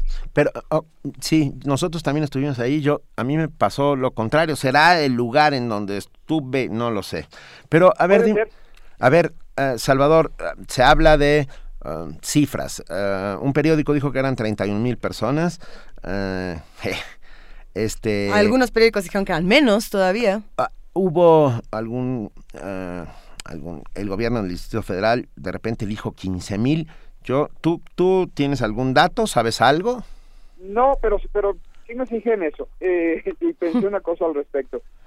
Ah, hubo eh, incluso hubo un grito por ahí de los de, de uno de estos contingentes de siglas, digamos, Sí. Eh, en efecto, yo estuve sobre todo un buen rato yendo viniendo entre el Auditorio Nacional, punto de partida, y el Ángel de la Independencia. Ahí fue donde yo observé, seguramente me faltó observar otras cosas, pero eh, en uno de esos contingentes uno de ellos gritaba, eh, ¿cómo, ¿cómo, era aquel? Eh, no somos uno, no somos dos, cuéntanos bien, sí. gobierno represor, no, no recuerdo, pero era un grito que yo decía, ese grito, ese grito era de cuando el gobierno tenía más efectividad en, controlar los números oficiales con respecto a la marcha y minimizar el impacto a partir del mismo. Creo que creo que era un grito trasnochado. Eh, y creo que sí, cuando vi que el, gobierno del Distrito Federal decía eso, también pareció igual, igualmente trasnochado. Es decir, eh, la marcha, las marchas, porque ocurrieron en varias partes del país y en varias partes del mundo, las marchas, yo creo que eh, cumplieron con creces con eh, la conmemoración, con el reclamo, con la visibilidad, más que necesaria y más que patente, de que esto no es un tema que va a caer en el olvido, de que Ayotzinapa no es un asunto que se va a convertir en uno más de nuestros pendientes históricos, insisto en que no nos debemos dar ese lujo, pero que sobre todo, a pesar de lo que ya dije de las siglas, no me parece que sea eh, ni, con mucho algo que se reduzca números. Creo que había ahí todavía uno de los espacios más eh, notables de expresión de una indignación nacional con respecto a una gran, gran tragedia. Y ya para despedirnos, Salvador, ¿cuál es la responsabilidad eh, de todos estos contingentes, siglas o no siglas, ciudadanos? ¿Qué, ¿Qué es lo que sigue para nosotros, la responsabilidad que tenemos nosotros a partir de este momento? Bueno, a ver, eh, yo sí creo que la gente debería leer el informe. Son, eh, eh, está, ah, perdón que lo diga, pero también estas cosas a veces es necesario insistir. no es una cosa de lenguaje este, de este tipo de lenguaje que a veces... 500 páginas, ¿no? Eh, eh, sí, pero eh, muy dividido en, cosas muy específicas, bien relatado, cronológicamente explícito y además pertinentemente explicado. Entonces, no se trata de un documento oscuro o críptico, por el contrario, es un documento que va detallando el planteamiento que hicieron los expertos frente a cada una de las materias que abordan. Esto te lleva a tener un conocimiento menos apasionado, es decir, a, suscitar la reflexión en torno a las, a las, propias dudas que uno puede tener y entonces a ponderar, insisto, las posibilidades de lo que sí se puede alcanzar a pesar del tiempo que ha transcurrido y de lo que quizá hayamos perdido y eh, tendrían que responder más de uno, hayamos perdido la oportunidad porque en los primeros momentos fue clave la eh, eh, actuación de la, de la autoridad para perder evidencias. No importa eso, importa yo creo informarse, importa tener elementos en la mano y a partir de eso que se puede descargar de internet o se puede leer ahí mismo en internet, eh, está la, la, yo creo un punto de partida. Por cierto, recomiendo mucho en nexos.com hay un reportaje de los estudiantes, de algunos estudiantes del CIDE, de la maestría de periodismo, en donde se plantea lo siguiente. Ellos trataron de, lo lograron, pero el punto de partida fue tratar de encontrar dónde eh, y qué hacía José Luis Abarca antes de, hacerse famoso eh, o eh, con infamia, pues, este el, presidente municipal de Iguala, porque ya había estado involucrado en denuncias de asesinatos año y medio antes de lo que le ocurrió a los muchachos en, en este municipio el 26 y el 27 de septiembre. Es un reportaje largo, es un reportaje muy detallado, muy documentado, de cómo otra vez autoridades fueron omisas ante denuncias específicas, puntuales, con testimonios de primera mano, de cómo el presidente José Luis Abarca estuvo involucrado en el asesinato de activistas, en este caso ligados al PRD, y que la autoridad federal supo, la autoridad estatal supo y nadie hizo nada. Entonces yo creo que ese es el primer asunto que yo diría, Luisa, hay que leer el reporte, claro. hay que leer reportajes como este de Nexus.com y con eso formarnos muy claramente la película de cuánto hace falta por hacer, eh, cuánto nos hace falta por eh, modificar en la, en la justicia antes de que nos sorprenda otro caso y de nuevo cuenta luego nos sorprenda la falta de procuración de justicia en el mismo. El artículo que mencionas es el primer asesinato de José Luis Abarca, lo vamos a compartir en, en redes sociales, ya lo tenemos. Por favor. Muchísimas gracias. Y mira, yo que he estado en muchas marchas a lo largo de mi vida, puedo decir que había más de 100 mil personas, bajita la mano. Ahí está. Pero bueno, y no, aquí no vamos a escamotear nunca la información o como han hecho en algunos medios, no, no se trata. Justo, yo, es una de las marchas más nutridas y, de mayor, eh, más variopinta que yo he visto y creo que, bueno, salimos todos los ciudadanos a, a, a ejercer nuestro principal derecho, que es el de que nos escuchen. Así es. Un abrazo, Salvador Camarena, gracias. Uno grande para allá. Gracias a todos. Primer movimiento. La vida en otro sentido.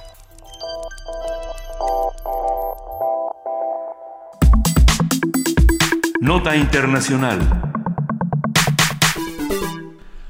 La cifra de muertos por una estampida ocurrida durante la peregrinación anual del Hajj ascendió a 769. Así lo dio a conocer Arabia Saudita, al tiempo que su rival Irán aseguraba que funcionarios saudíes deberían enfrentarse a un juicio en una corte internacional por este incidente, el cual calificó como un crimen. Este ha sido el peor desastre ocurrido en un evento islámico en 25 años. Se produjo porque dos grandes grupos de peregrinos arribaron al mismo tiempo a una intersección en la localidad de Mina, a pocos kilómetros de la ciudad sagrada. El recorrido por el camino que separa el valle de Mina de la Meca lo realizan miles de personas cada día en medio de grandes medidas de seguridad. La Meca es destino de millones de musulmanes con motivo del Hajj El, en 2014 el gobierno saudí limitó el número de peregrinos por motivos de seguridad. Ahora, Irán, nación musulmana chií, está inmersa en una serie de conflictos indirectos con países árabes cercanos al reino musulmán suní de Arabia Saudita. Exige una investigación sobre lo ocurrido. En la línea nos acompaña el doctor Tariq Serawi profesor de la Universidad Iberoamericana, especialista en Medio Oriente. Él nos hablará acerca eh, sobre la costumbre y la obligación de los musulmanes de peregrinar a la Meca por lo menos una vez en la vida y los peligros que representa este desplazamiento masivo. Doctor Serawi, muy buenos días. Hola, ¿qué tal? Muy buenos días. Muchas gracias por la, por la invitación. Como siempre, un, gusto estar aquí con ustedes. El gusto, el gusto es nuestro. A ver, el hash, y lo estoy a lo mejor diciendo mal, pero ¿cómo, cómo se pronuncia? No, hash, hash. Ah, está bien. Sí, lo dijimos bien. El, ¿qué, qué, es el hash y quién debe ir al hash o quién está en, en el hash? Bien, eh, esta es una de las cinco obligaciones de, del musulmán. Se le conoce también como los cinco pilares de, del musulmán, que eh, básicamente son la profesión de la fe, aceptar que solo existe un único Dios, y Mahoma es su profeta. Tenemos también eh, lo que es el, el, ayuno durante el mes de, de Ramadán, que es no comer desde que sale el sol hasta que se pone el sol, eh, lo que se le llama el, el diezmo o el zakat, que es dar una, una aportación de, los ingresos de es el 2.5 del ingreso anual. Y eh, el, la, la, peregrinación que la eh, peregrinación la debe de hacer todo adulto musulmán por lo menos una vez en la vida. Y esta es la peregrinación a la ciudad de la Meca. Entonces básicamente es una obligación que hace eh, todo musulmán al menos una vez en la vida. Y por supuesto, el último pilar, realizar cinco oraciones al día yendo hacia la Meca. Entonces, eh, ¿quién debe de realizar la peregrinación? Todo musulmán adulto, al menos una vez en la vida. Hombres y mujeres. Sí, sí, hombres y mujeres juntos, por supuesto. Eh, ahora bien, lo que ha eh, cambiado, eh, obviamente, con, con con aviones y con medios de transporte es que pues, ya son mucho más el número de musulmanes que pueden acudir a la Meca el día de hoy. Imaginemos, por ejemplo, antes, eh, en, mi familia es mi bisabuelo que hizo la peregrinación desde Argelia hasta la Meca a finales del siglo XIX. Wow. Y a él le llevó seis meses llegar. o sea, era un ahorro de toda la vida, un ahorro de toda la vida. Pero ahora, pues ya uno puede comprar este su viaje en agencias de turismo y tranquilamente toma su avión, va a la Meca y regresa. Y esto obviamente ha aumentado de una manera formidable el número de musulmanes que asisten año con año eh, a la Meca. Normalmente la peregrinación se hace entre el octavo y el decimosegundo día del mes eh, Dualjilla. Esto es en el calendario musulmán. Como el calendario musulmán es lunar, tiene menos días el calendario eh, solar, el calendario gregoriano, y por lo tanto cambia el mes con respecto al calendario que usamos nosotros. Doctor Serawi, en la plaza central de la Meca hay un inmenso monolito circular. Sí, así es. ¿En ese, ¿cómo, ¿Cómo se llama? La cava. La cava. Y ahí se tiran piedras, ¿verdad? Eh, no, no, no. Ah, en la cava se, se tienen que dar eh, siete vueltas alrededor ah. de la cava. Es un monolito, eh, es realmente una, una piedra negra, esto es lo que se nos dice. no se sabe qué es, probablemente sea un, un, meteorito, pero los textos religiosos nos dicen que lo pone ahí es, es Abraham, pero este monolito data de tiempos preislámicos, está ahí desde mucho antes que, eh, que fuera revelada la religión eh, musulmana. Eh, donde se tiran las, las piedras, esto es en, que de hecho es, es, es uno de los, de los ritos donde más tragedias ocurren, esto se le conoce como la lapidación del diablo. Sí. sí. Y eso es eh, justo en la ciudad de, de Mina, justo donde, donde sucedió la, la tragedia ahora. Y aquí se van a tirar eh, piedras a tres, antes eran pilares, ahora ya son eh, muros, y esto para evitar que se tiren piedras unos a otros. Sí. No, bueno, escuchamos, eh, ¿nos escuchas, Tarik? Sí. Sí, sí, les escucho. Eh, ¿qué, es lo que, cómo responde la, autoridad ante un evento como este? ¿Qué, qué, se ha dicho en Arabia Saudita? Es, es algo muy fuerte, sin duda. Sí, es algo, es algo muy, muy fuerte. Pues en realidad, eh, para, para empezar hay que decir, no es la primer tragedia que, que, que, sucede. No. ya habíamos tenido unas tragedias muy terribles el 2 de julio del 90, en la cual 1.426 peregrinos van a morir, sobre todo de origen eh, del sudeste asiático. 23 de mayo del 94, 270 peregrinos mueren en una estampida. 9 de abril del 98, 18 peregrinos mueren cruzando el puente Amarat. Justo este es el puente que se toma para eh, llegar a la Mina y hacer esta este ritual de la eh, de la lapidación de del diablo y eh, eh, los, los, los otros eh, tragedias que suceden es el 11 de febrero del 2003, donde 14 peregrinos mueren, el 12 de enero del 2006, donde 346 peregrinos mueren, y hace poco que se cae la grúa sobre la gran, eh, la gran mezquita. Pues en realidad las, eh, la reacción de Arabia Saudita no ha sido la más esperada por parte de, del mundo musulmán, bueno, esperada tal vez, pero no ha sido bien recibida, ya que el reino de Arabia Saudita echa la culpa a musulmanes de origen africano. Dice, fue culpa de los peregrinos por no seguir bien las indicaciones eh, y las medidas de seguridad que nosotros eh, otorgamos. Y al final, eh, Arabia Saudita dice, bueno, fue un acto de Dios la voluntad de Dios que se muriera y pues no se puede ir contra la voluntad de Dios.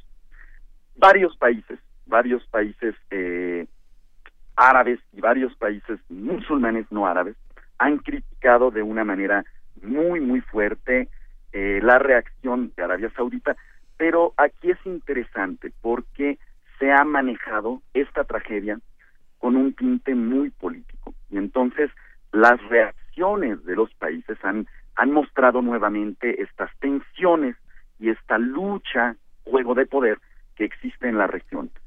¿Quién ha dado las, eh, eh ¿quién, ha dado la respuesta más hostil, podríamos decir, más crítica al régimen de Riyadh? Definitivamente Irán. Sí. Irán, eh, Ali Khamenei, el líder eh, religioso iraní, él eh, declara tres días de luto nacional, culpa al gobierno saudí los culpa de no asumir una responsabilidad y no dar una disculpa, eh, una, una disculpa a los musulmanes, e incluso vamos a tener protestas en Teherán, pero a ver, estas protestas ya son con un tinte político, porque ¿qué es lo que se pide en estas protestas?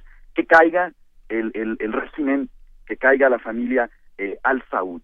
E incluso Irán amenaza con llevar al gobierno saudí a una corte internacional para asumir esta, esta responsabilidad. Cabe mencionar que son eh, de los 769 muertos y casi mil heridos, hay 151 muertos de origen iraní.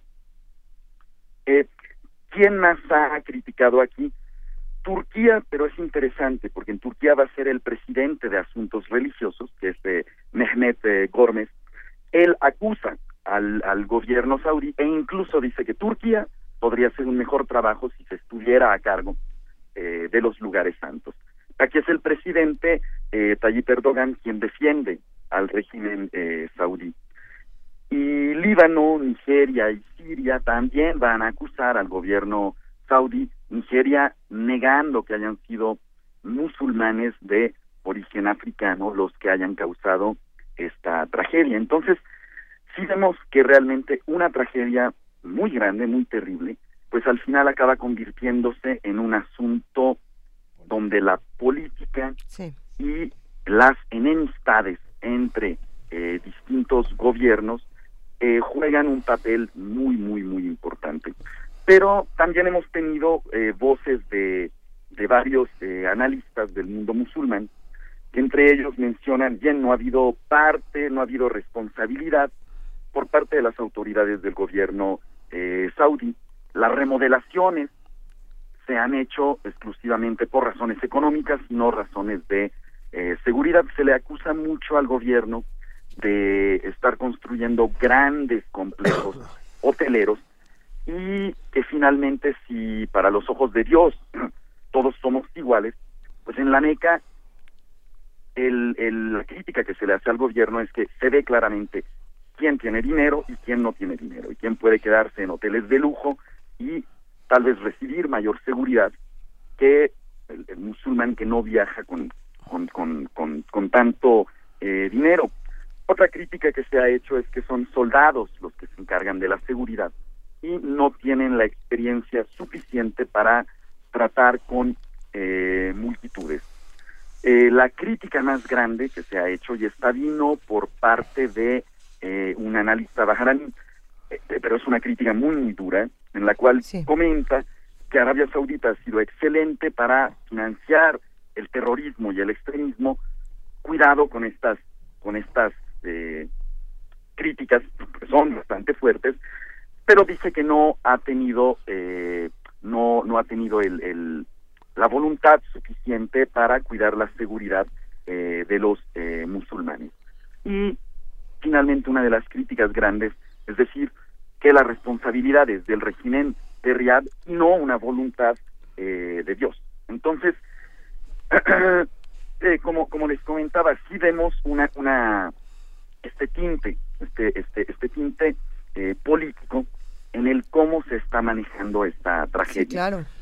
Y por supuesto el, el, el antagonismo Teherán-Riyadh es un antagonismo que viene ya desde mucho tiempo, desde eh, que el Ayatollah Khomeini sube al poder en el 79 y que además nos muestra esta tensión que, que sigue latente el día de hoy entre eh, la mayoría sunni, sobre todo el gobierno sunni más fuerte en la región, que es el de Arabia Saudita, y el gobierno eh, shia, shiita de Teherán.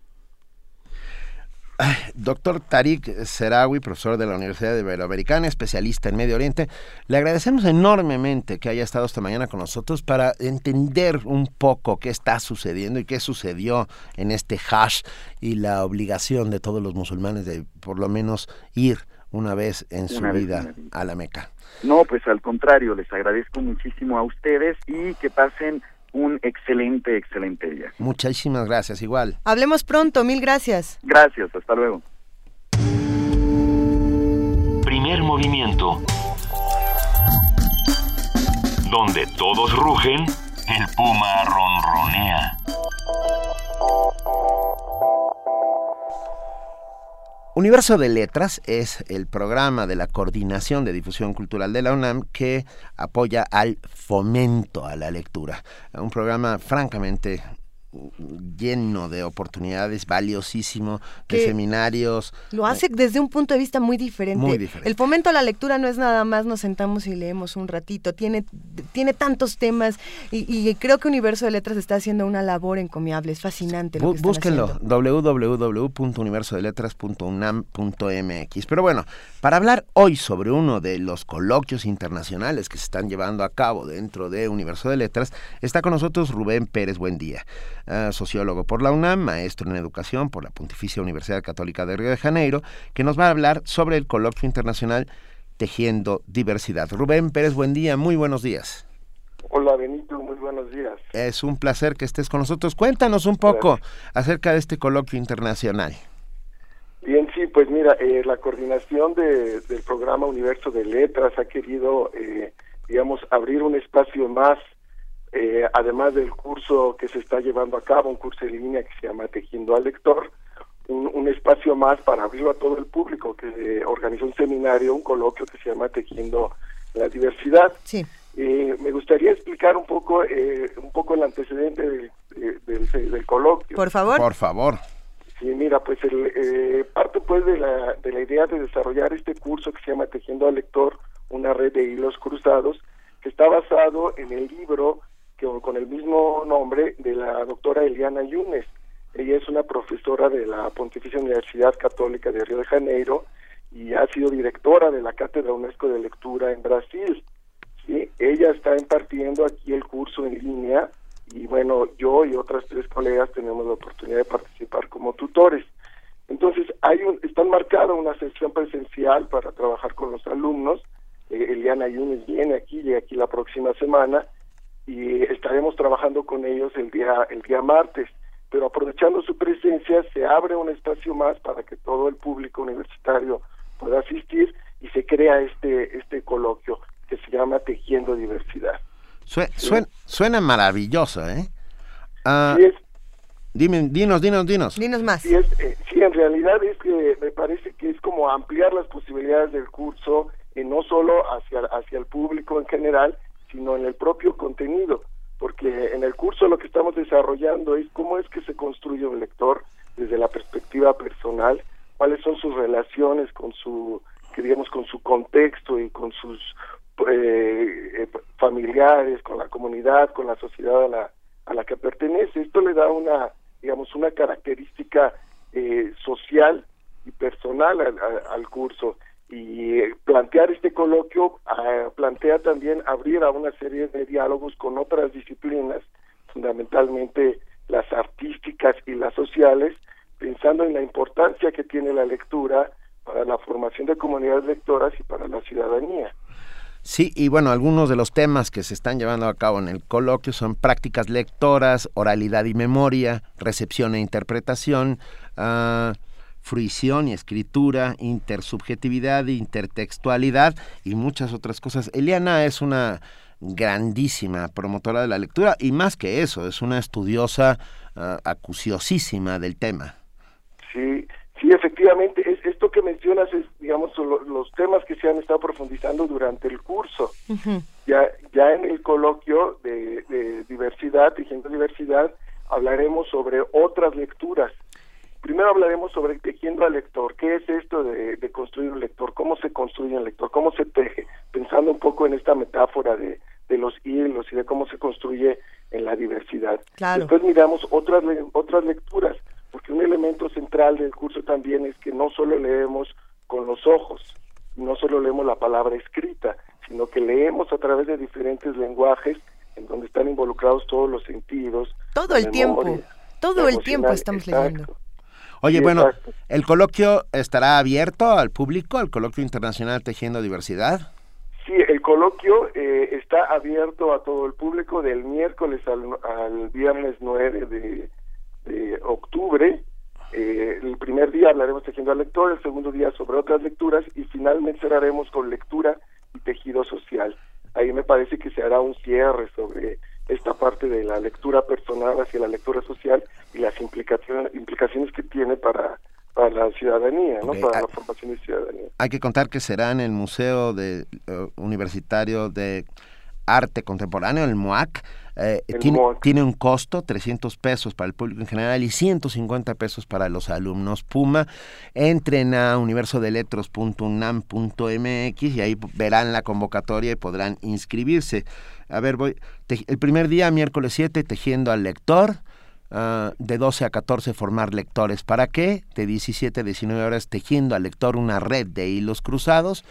El jueves Tú lo, tienes por ahí seguramente. Sí, el jueves, el jueves hablaremos de otras lecturas, arte experimental y literatura, literatura experimental y proyectos mixtos, literatura nómada a las distintas formas de leer y escribir, en los horarios que has dicho, de 12 a 2, después de, de 5 de la tarde a 8 de la de la noche. Rubén, eh, me da muchísima curiosidad, ¿desde dónde van a abordar lo experimental? Eh, muchos dicen ya en una sociedad como esta, con tanta tecnología, eh, con, tanto, con, tanta información al alcance por redes sociales y demás, la experimentación se está perdiendo. ¿Tú qué piensas de esto? Sí, yo creo que es, es parte del rescate, porque al, final el arte, las diferentes manifestaciones artísticas son formas de escribir, y todo escritor es un lector digamos, partimos de ese hecho. Para hablar de eso estará eh, Felipe Ábalos y Felipe Olé, ¿sí? Estará moderada en la mesa por José Luis Paredes Pacho, ¿no? Entonces, bueno, ahí se, se, se, hará todo este abordaje, toda esta toda esta reflexión, considerando que son formas de leer y escribir, ¿no? Eh, hay que decir también que Universo de Letras es mucho más que los coloquios, que se hacen talleres de narración oral, ah, que hay estaciones de literatura, que se, que, que se, ah, que se crea ah, círculos de lectura. Eh, los regaladores de palabras. Entren a universodeletras.unam.mx Ah, donde habrá, ya hablaremos luego del Simposio Internacional Máquinas de Inminencia Estéticas de la Literatura Electrónica. Acabamos de estar en el seminario Multiliteracidad, un universo de posibilidades, donde Luisa Iglesias, aquí mi compañera, estuvo en una mesa maravillosa sobre leer el cuerpo por medio del tatuaje. Ah, y parece, estamos la verdad muy felices de poder anunciar que Universo de Letras está agarrando forma, volviéndose de carne, por llamarlo de alguna manera. Sí, yo, yo creo que este, este programa de Universo de Letras es un programa necesario dentro de la universidad para, para la formación de, lectores y bueno, tiene muchas, muchos, muchos brazos, muchas manos de donde, de donde agarrarse, de donde, de donde comenzar a tejer este, este, este tema, ¿no? De la lectura. Les deseamos muchos años más, Rubén Pérez, buen día y nos vemos en el Colegio Internacional Tejiendo Diversidad. Visitaremos la página universodeletras.unam.mx para tener más información. Gracias, Luisa. Una cosa más, eh, solamente comentar que hay la posibilidad de becas para quienes estén interesados, ah. se comunican a, a Universo de Letras y se ponen en contacto. Este, podrán también este, solicitar, hay que hacer una justificación y bueno, todo eso está ahí en la, la página. Venga. ¿La beca la pedimos en la página? En la, en la página directamente con la, la coordinación de Universo de Letras. Eso. Rubén Pérez, buen día, eh, sociólogo por la UNAM, maestro en educación por la Pontificia Universidad Católica de Río de Janeiro. Mil gracias por estar esta mañana con nosotros compartiéndonos Universo de Letras, programa al cual queremos mucho en primer movimiento y del cual somos cómplices siempre. Gracias, Benito. Gracias, Luisa. Un abrazo. Un abrazo, gracias. Un abrazo grande. Chao. Movimiento. Donde la raza habla. La huella imborrable. Palabras de un testigo de la infamia. Félix Hernández Gamundi. A 47 años de una herida siempre doliente.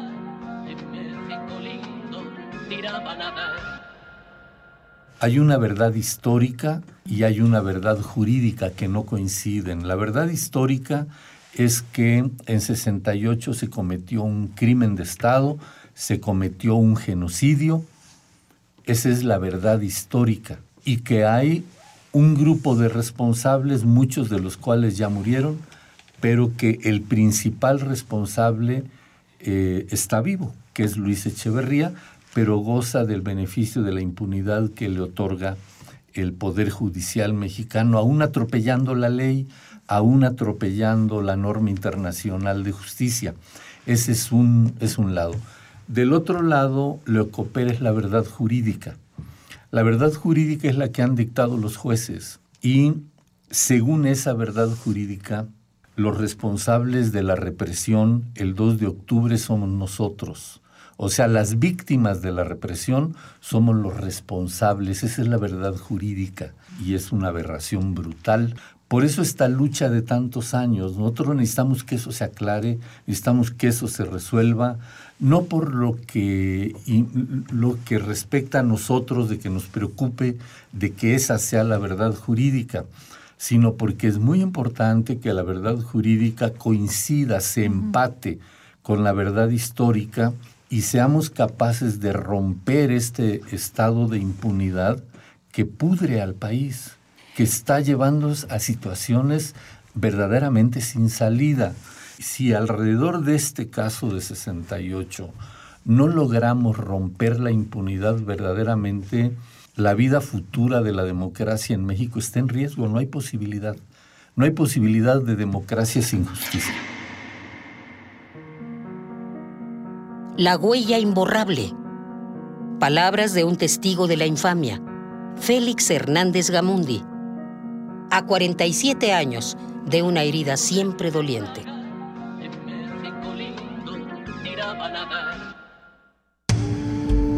Primer movimiento. La vida en otro sentido.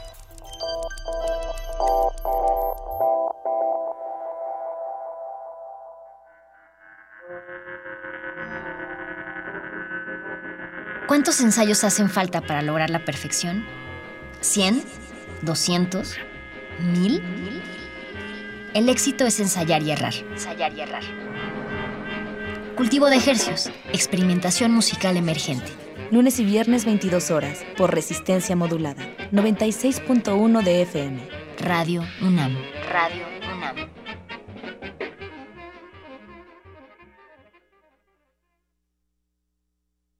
Si tu domicilio quedó en el pasado, estate abusado y mantente consciente de ir en el presente para actualizar tu credencial para votar. Así en el futuro estarás más seguro, podrás elegir con un voto maduro. No olvides, hermano, votar por quien tengas que votar. Si cambias de casa, avísale al INE. Acude a cualquier módulo del INE o haz una cita al 01800 433 2000 o en INE.mx. Contigo, México es más. Súmate. Instituto Nacional Electoral.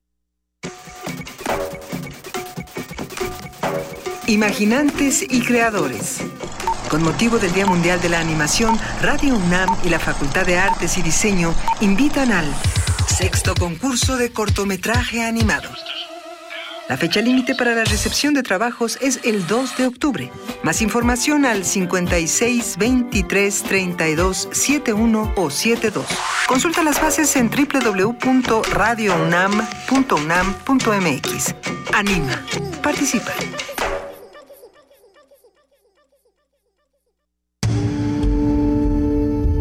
Primer movimiento.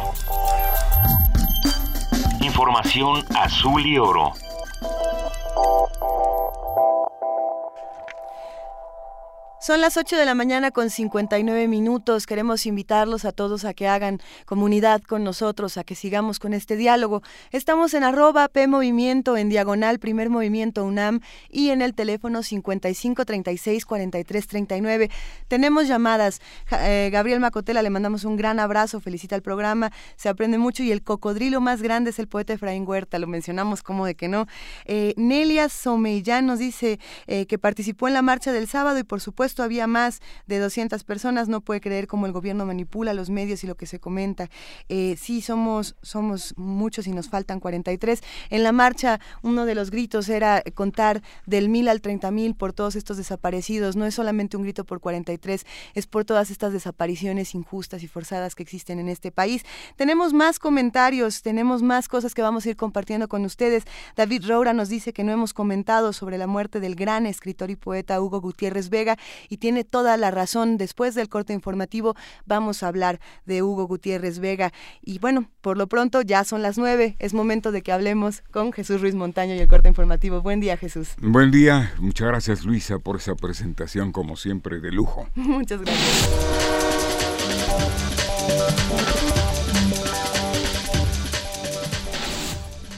Cuatro agentes de la policía de Wilmington en Delaware, Estados Unidos, son investigados por la muerte de un joven negro de 28 años discapacitado durante un tiroteo registrado el pasado miércoles.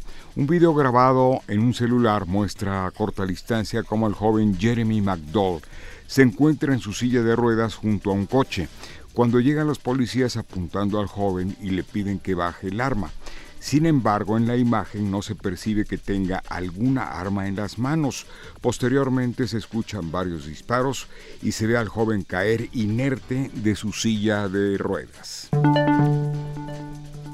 Los servicios de inteligencia de Estados Unidos calculan que cerca de 30.000 yihadistas extranjeros viajaron a Siria e Irak desde 2011, cifra que duplica la estimación realizada un año atrás. Esto lo informó The New York Times.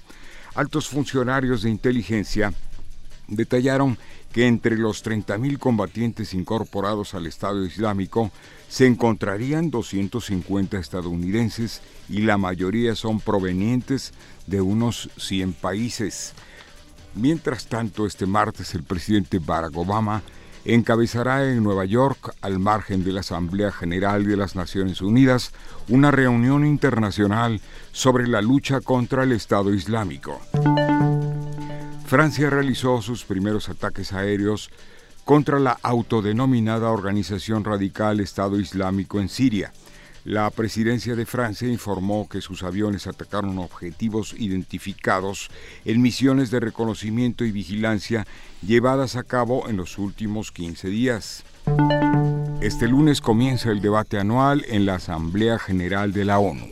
Más de 150 jefes de Estado y de Gobierno de todo el mundo participarán a partir de este lunes en el segmento de alto nivel del debate de la Asamblea General de la ONU que este año conmemora el 70 aniversario de su fundación.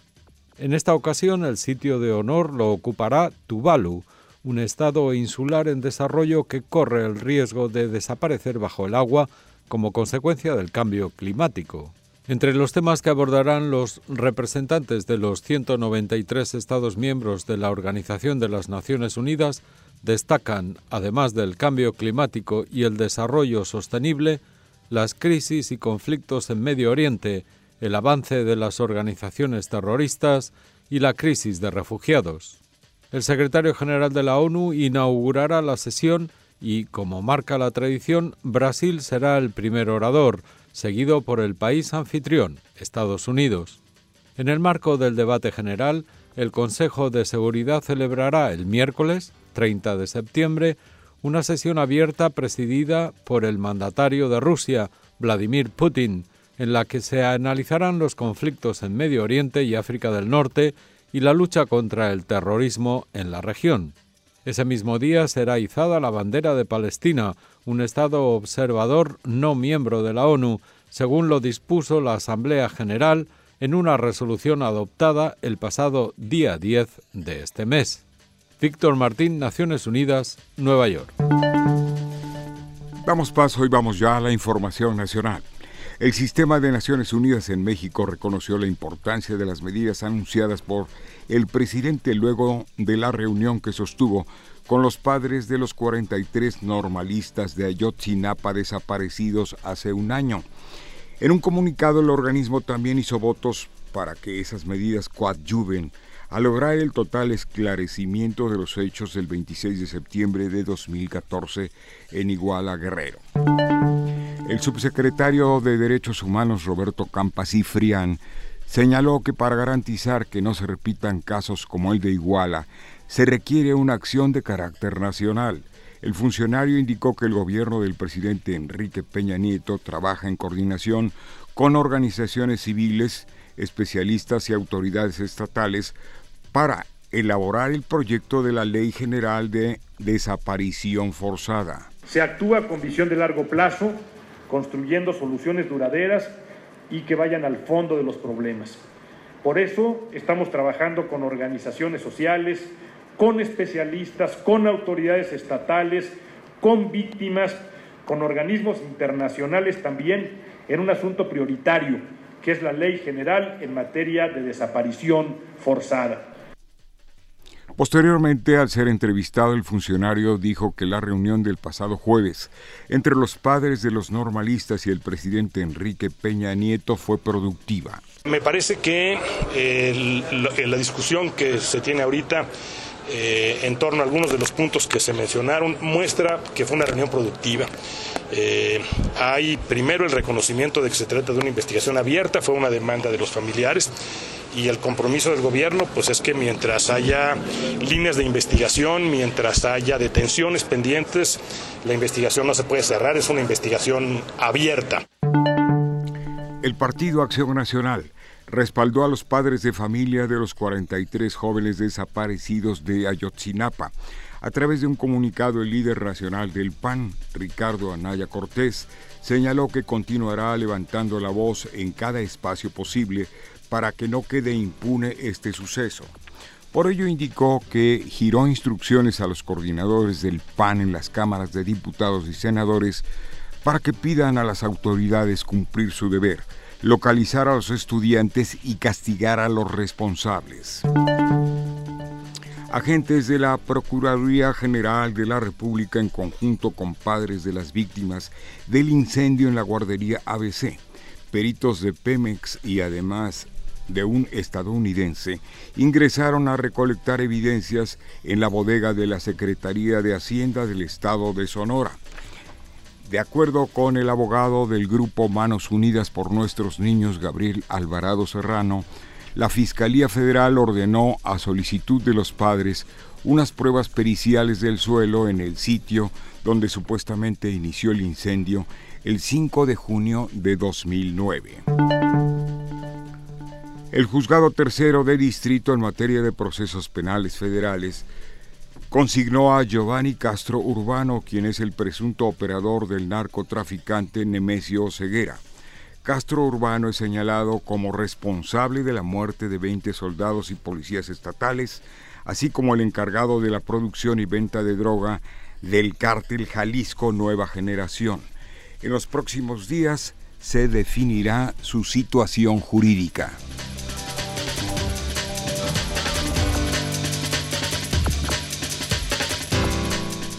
9 de la mañana, 7 minutos. Mil gracias a una de nuestras más emblemáticas voces aquí en Radio NAM, Jesús Ruiz Montaño. Un abrazo. Nos vemos mañana. que sí. Luisita, también para ti. Mil gracias. Gracias.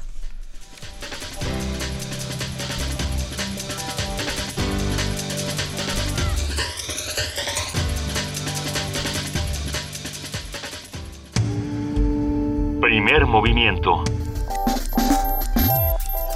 Escucha la vida con otro sentido. 9 de la mañana, 8 minutos. No podemos seguir avanzando en este primer movimiento. Gracias, Manuel Defis, por recordárnoslo. Ah, mencionando el sensible fallecimiento de Hugo Gutiérrez Vega, gran poeta, diplomático, funcionario universitario, periodista cultural, traductor miembro de la Academia Mexicana de la Lengua, poeta de los pies del viento, doctor honoris causa por la Universidad de Guadalajara. Él era de Jalisco, de Guadalajara, estudió Derecho, Letras Inglesas, estudió Derecho en la UNAM, Letras Inglesas en Michigan, Letras Italianas en la Universidad de Roma, Sociología de la Comunicación en Londres y se va no solo un grandísimo, grandísimo poeta, sino un hombre bueno. Y decir eso en estos terribles y banales tiempos es decir mucho. Desde aquí un abrazo enorme a Lucinda, a su mujer y a sus hijas, de parte de todos los que hacemos posible el primer movimiento. Y es por eso que esta mañana la poesía necesaria la dedicamos, este si, no hay si hay olvido, no hay justicia, se lo dedicamos también a Hugo Gutiérrez Vega. Si hay olvido, no hay justicia. Nos faltan 43. ¿Qué pasó realmente la noche del 26 y la madrugada del 27 de septiembre? ¿Por qué se los llevaron? ¿Dónde están? ¿Dónde están? ¿Dónde están? ¿Dónde están? ¿Dónde están? A un año. 43 poetas, 43 artistas sonoros, 43 días de transmisión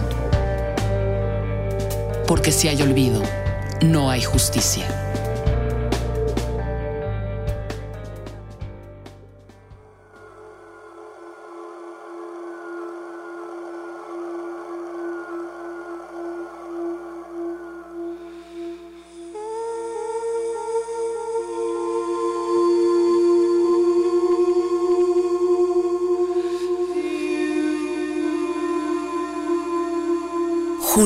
Julio. Julio.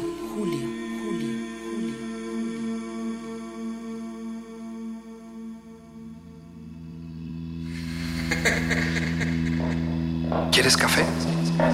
Paciencia. ¿Estás segura que quiere verlo? Le preguntaron. Marisa asintió. Tiene que ser fuerte, dijeron. Levantaron frente a ella la sábana blanca que lo cubría. Era Julio. Reconoció la ropa. Esa playera roja. La llevaba también semanas atrás cuando cargó a su hija por primera vez. imaginas cuando diga papá?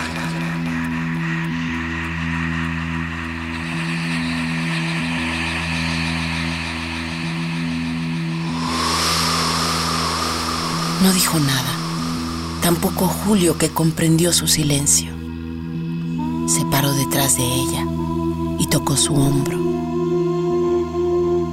Marisa no lo percibió. Te, amo. amo. Dijeron al mismo tiempo.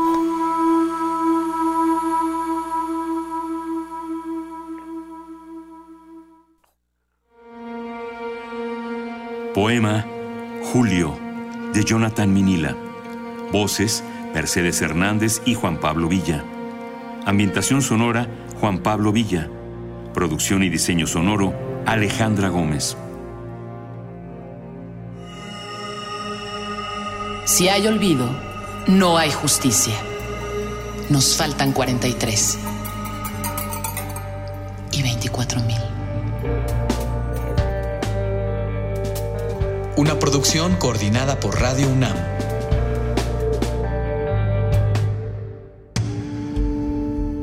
Movimiento. La vida en otro sentido. Durante 43 días, 43 poetas, 43 producciones coordinadas todas por Radio UNAM estarán presentes. Si hay olvido, no hay justicia. Esta mañana escuchamos este poema de Jonathan Minila, un autor muy joven a quien le mandamos un gran abrazo. Y ya se encuentra en la línea Rolando Cordera, coordinador del Programa Universitario de Estudios sobre el Desarrollo. Buenos días, Rolando Cordera, ¿cómo estás? ¿Qué tal? Buenos, buenos días, pues este con frío y mojado. Sí, bueno, nosotros, nosotros también. Va, vamos a hablar sobre política, sociedad civil y desigualdad. Así es, eh, Benito, no, disculpen que no les haya mandado no, por favor. el adelanto, pero estaba yo fuera de la ciudad con muchos problemas. Por favor, Rolando. Con muchos problemas para ser, para estar este alambrado. venga, no te preocupes. No, mira, eh, eh, continúo con lo que hemos estado comentando. Sí.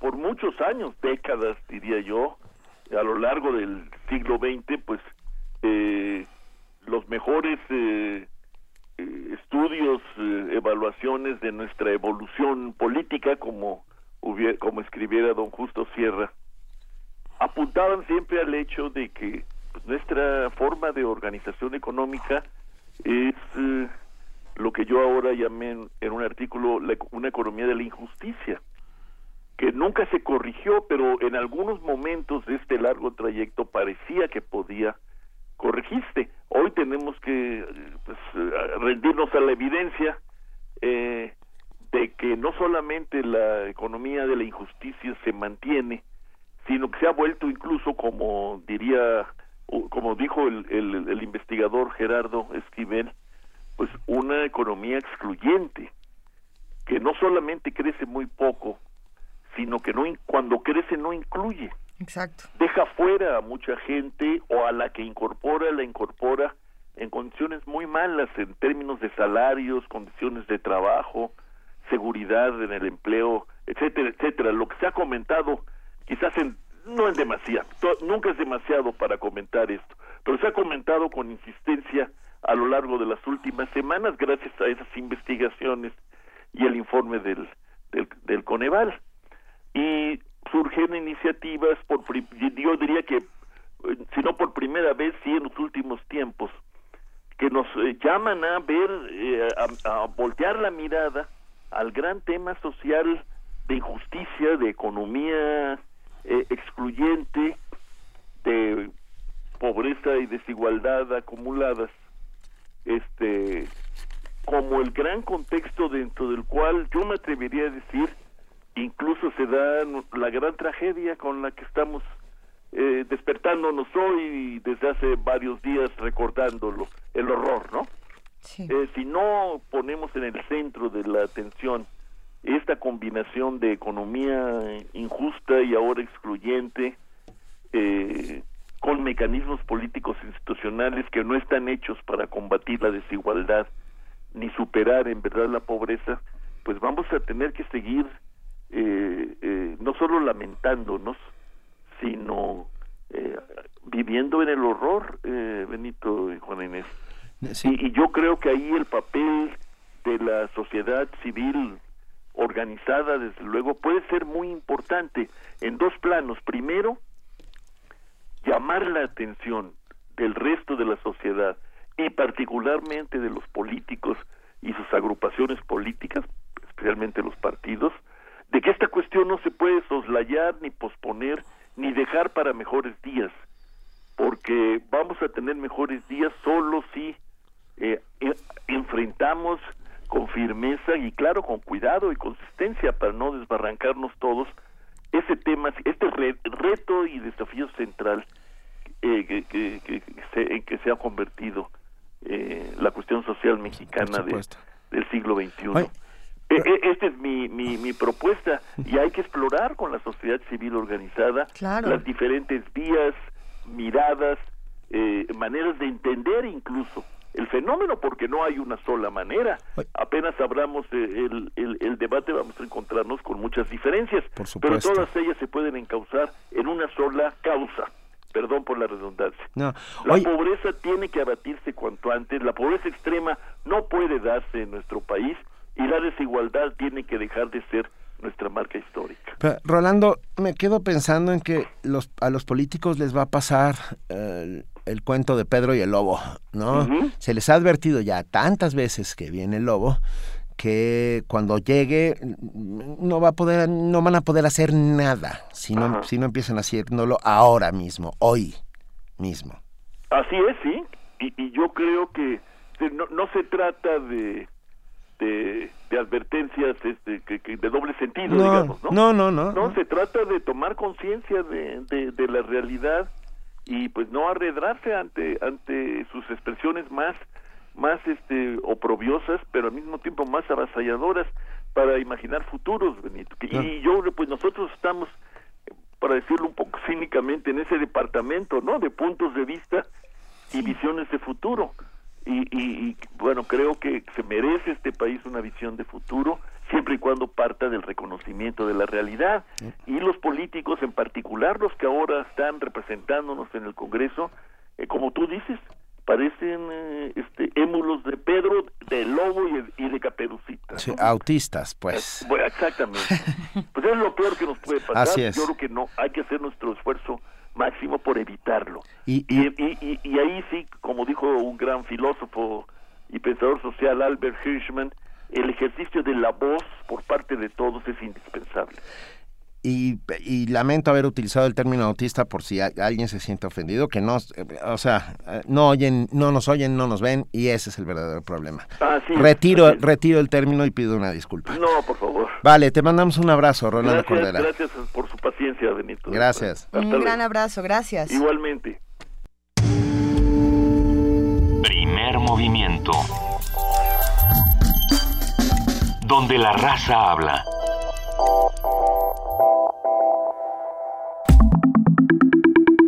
La mesa del día.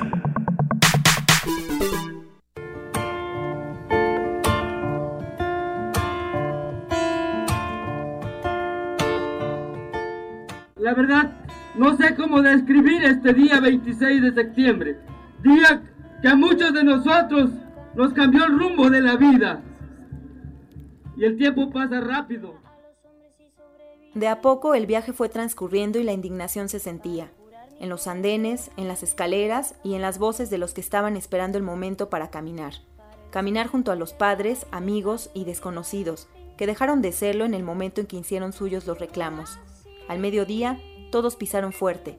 A la cabeza, los padres, las madres y los hermanos de los 43 desaparecidos en Iguala la noche del 26 de septiembre del 2014. Le siguieron los jóvenes de la Escuela Normal Rural Raúl Isidro Burgos. Enseguida estarán los eh, miembros. Poco a poco, Paseo de la Reforma se fue llenando de sindicatos, de organizaciones civiles, de campesinos, de familias, de maestros disidentes, estudiantes y de gritos.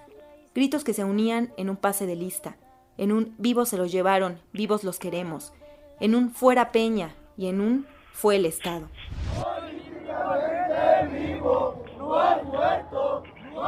Al llegar a la estela de la luz, todo se volcó. Más y más contingentes se fueron agregando al llamado Día de la Indignación, y entonces la gran fila que estaba detrás de los padres de los 43 se convirtió en una cadena. A lo largo del camino, el sonido de las jaranas, de los tambores y de la tuba acompañó el paso, porque nunca fue un luto, porque siempre gritaron, ellos están vivos. ¡La lucha sigue! Después de tres horas y a la voz de No están solos, los padres y los contingentes pararon en Bucareli y Reforma, en el antimonumento, para decirle en voz de Epifanio al gobierno y al mundo que la lucha es irreversible y que se aproxima una revolución mexicana. Porque ya está bueno, señores, hermanos, tanta mentira. Este gobierno nos ha hecho sufrir demasiado, con mucho dolor. Estamos aquí, parados, de frente. Muchos curiosos se asomaron, desde los trabajadores de los grandes hoteles en Avenida Juárez hasta los comerciantes de la Alameda. Y fue que al cruzar el eje central para poder llegar al final de la marcha y no del camino, cuando la lluvia se hizo presente. 5 de mayo se convirtió en un río que desbordaba consignas. Cerca de las 4 de la tarde arribaron los padres de familia, a quienes, por cierto, les costó un poco subir a la tarima preparada frente a Palacio Nacional. Muchos querían hablarles, abrazarlos y darles de viva voz apoyo. Visiblemente conmovidos, algunos de ellos fueron tomando la palabra, no sin antes agradecer a toda la sociedad que se ha unido al reclamo de justicia por los 43 y por los miles de desaparecidos en el país. Carmelita, Mario y Emiliano coincidieron en una voz que hizo eco. Nunca descansarán hasta encontrarlos. Porque nosotros tenemos que castigar a este gobierno. Ellos solos no se van a castigar, porque ellos son los culpables de todo lo que está pasando. Es impresionante ver que los corazones de los mexicanos son tan grandes que tienen problemas y que todavía caben ahí 43, 43 anormalistas. Y los verán igual, ustedes aquí, de frente, cuando les pasemos lista, ellos mismos responderán, porque sabemos que los vamos a encontrar, donde quiera que esté. Cinco horas bastaron para que el último contingente pisara la plancha del zócalo, y al unísono de venceremos, los padres se retiraron, dejando la idea de que la lluvia germinará los campos de esperanza. Para primer movimiento, Cindy Pérez Ramírez. Esta fue la voz de Cindy Pérez Ramírez, reportera de Primer Movimiento, a quien le mandamos un gran abrazo y le agradecemos por esta crónica. Este sábado se cumplió un año de la desaparición de 43 estudiantes de la Escuela Normal Rural Raúl Isidro Burgos de Ayotzinapa. Para conmemorar este aniversario, familiares y amigos de los jóvenes, así como otras personas que se sumaron a la causa, realizaron una marcha que culminó en el Zócalo de la Ciudad de México. Sobre la manifestación del sábado, lo que en ella se vio, lo que faltó, lo que se anuncia para el futuro y nos habla y nos acompaña Temoris Greco, periodista independiente. Temoris, muy buenos días. Hola, hola, muy buenos días, Benito y Luisa, ¿qué tal? Gracias por estar con nosotros. Y también contamos con la participación de Perseo Quirós, director de Amnistía Internacional México, a quien saludamos con mucho entusiasmo. Buen día, Perseo.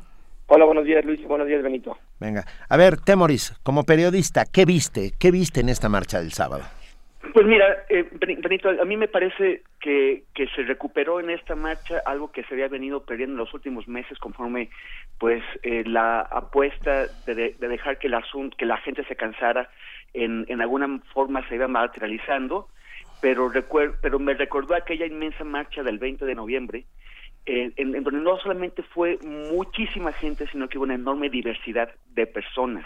Una cosa que a mí me parece muy muy importante, un, un síntoma de cuando hay, hay una causa que, que, que, realmente llega hasta hasta las raíces de la sociedad es que haya diversidad de, de, grupos. Y sobre todo tú te puedes dar cuenta de que algo realmente está permeando cuando van muchísimas personas solas muchísimas personas sin contingente sin que hayan tenido que agruparse es es gente que espontáneamente tiene el deseo de, de participar y que acude a una marcha y lo, lo mismo se, se inserta en algún grupo en algún contingente que marcha pues como puede sola por su lado por, o, o, le pide a alguien una, una pancarta o algo. Ahora eh, un grupo de, de, amigos y de colegas nos reunimos en la, en la, en la Estela de Luz sí. y ahí se, se, fueron aproximando personas que nos pedían pues marchar con nosotros y eso es muy bonito es, eso, es, eso, es, eso es un síntoma de salud y de y de una sociedad preocupada nos, nos gusta y ahí estuvimos nosotros justamente. estuvimos con ustedes Así es, sí, sí, claro. Oye, oye, a ver, y Perseo, para Amnistía Internacional México, ¿cómo fue la marcha? Mira, eh, lo primero que hay que destacar es que fue una marcha eh, en su mayoría pacífica. Eh, tenemos que reconocer que hubo algunos incidentes aislados, sí. pero una de las partes que más nos llama la atención a nosotros es que justamente cuando las fuerzas encargadas de hacer cumplir la ley eh, tienen un rol eh, mucho más de bajo perfil eh, y, y, no intentan eh, eh, hacer el uso de la fuerza, pues generalmente los eh, las marchas y los eventos eh, salen bien. Esa es una parte que, que, que, nos importa decirlo.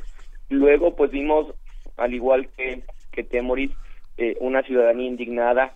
Vimos eh, con beneplácito que eh, muchísima gente salió a la calle, eh, que muchísima gente se volvió a solidarizar con el tema, pero sobre todo que, eh, que muchísima gente siguió entendiendo que somos nosotros los ciudadanos quienes podemos ser los agentes de cambio en este tema, que no va a venir una dádiva benéfica del Estado y va a haber una eh, eh, como revelación eh, rápida por parte de, de esta administración en donde se van a dar cuenta de los hechos que no han hecho, sino va a ser a través de la presión política de los ciudadanos eh, tomando acción de distintas maneras y esta vez fue a través de una marcha.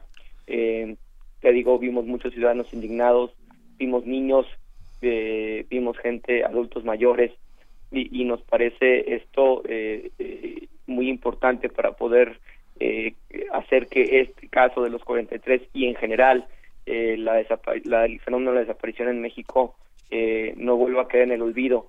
Sabemos que es muy difícil mantener este nivel eh, de acción eh, continuamente, pero pero justamente en, en estos eh, días importantes creo que no hay que dejarlo pasar. Oye, eh, Perseo, eh, Amnistía Internacional tiene un- sabe aproximadamente cuánta gente estuvo en esta marcha. Sí, mira, nosotros hicimos una estimación muy conservadora. Para nosotros eh, el número de personas eh, eh, llegó al menos a 100 mil personas. Entonces, en ese sentido, estamos en desacuerdo con, con las cifras que han proveído el gobierno del Distrito Federal. Estamos, estamos. Y Temoris Greco, eh, hablabas de la diversidad en esta marcha, de cómo se notaban ciudadanos que llegaban solos, ¿no? Y, y hay opiniones muy encontradas en ese tema, pero ¿cómo es que se organizó la diversidad? ¿Cómo, ¿Cómo estaban separados los contingentes? ¿Qué hubo y qué fue lo que nos hizo falta también? Bueno, este, hay, hay una convocatoria abierta, una convocatoria que se hace desde, as- de- desde muchos eh, ámbitos, ¿no? No, Sí. no hay, no hay, no hay un- una especie de mando central unificado que diga cómo se tienen que hacer las cosas. Entonces todo el mundo va, este, y los contingentes que se forman, bueno, hay, hay contingentes que ya más o menos se arreglan y se sabe que, bueno, que primero que nada tienen que ir los padres y después va se, se hace un orden. Pero todos los demás grupos que se van formando y que, y que eh, como, como ocurrió, como vieron ustedes, eh, fue- fueron esperando la marcha a lo largo del camino, eh, pues ellos buscan de qué, de qué forma sumarse o, o integrarse, ¿no? Eh, cada quien se, se organiza como, como, como, puede. Algunas, por ejemplo, fueron eh, grupos de, de, costureras, cooperativas de costureras, eh, fue- fueron eh, grupos de indígenas que viven en la ciudad o incluso que, que vinieron de otros puntos fuera de la Ciudad de México. Eh, grupos de estudiantes de escuelas que no siempre son activas o participan, pero que de pronto, pues, se, se- o sea, como el colegio hola- holandés los vi ahí, no es una escuela con una tradición de participación eh, política, y sin embargo ellos sentían que tenían que de alguna forma incorporarse, entonces, oye, nos vemos en, en el tal punto, en el 7-Eleven, y eh, ahí nos, nos juntamos y después a ver en qué parte nos insertamos en la marcha. Tiene mucho que ver con, con, la, con, la, espontaneidad, con la espontaneidad y eso es muy bueno.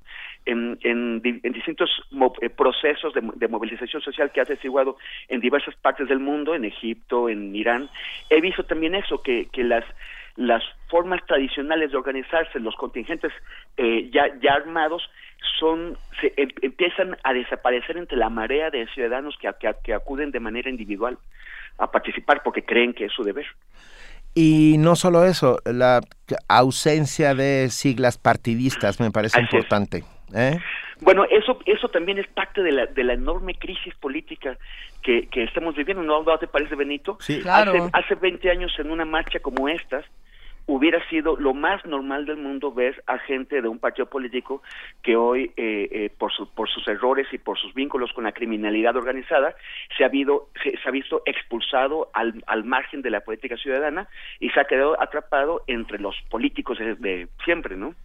Después de esta marcha, Perseo Quirós, ¿qué es lo que nos toca hacer para que no se quede simplemente en una congregación importante, sino que además hay una acción siguiente? Mira, lo que me parece importante en este sentido es señalar que no solamente ahora hay un cúmulo de movilizaciones sociales, pero también un espacio eh, formal de interlocución que gracias a la, a, a la lucha de los padres se ha abierto.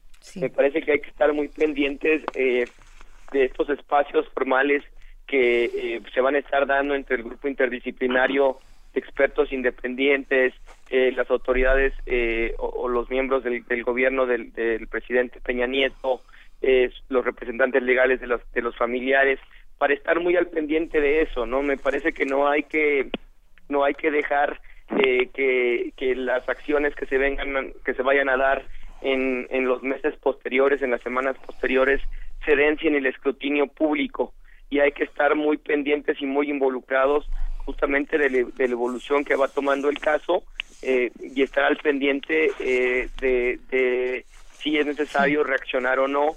Creo que una de las partes que, que toca es eh, eso, eh, seguir muy vigilante, seguir haciendo un escrutinio muy, muy cercano a, a las actividades que se estén dando y poner mucha atención a lo que eh, estén diciendo los padres, ¿no? Tener también, creo, una mentalidad muy abierta, eso es, eso es bien necesario, eh, y escuchar eh, los distintos puntos de vista que va a haber en este caso, eh, pero sobre todo poner en el centro de esto eh, pues a las víctimas, a los padres, a los alumnos que aún están desaparecidos. Sí.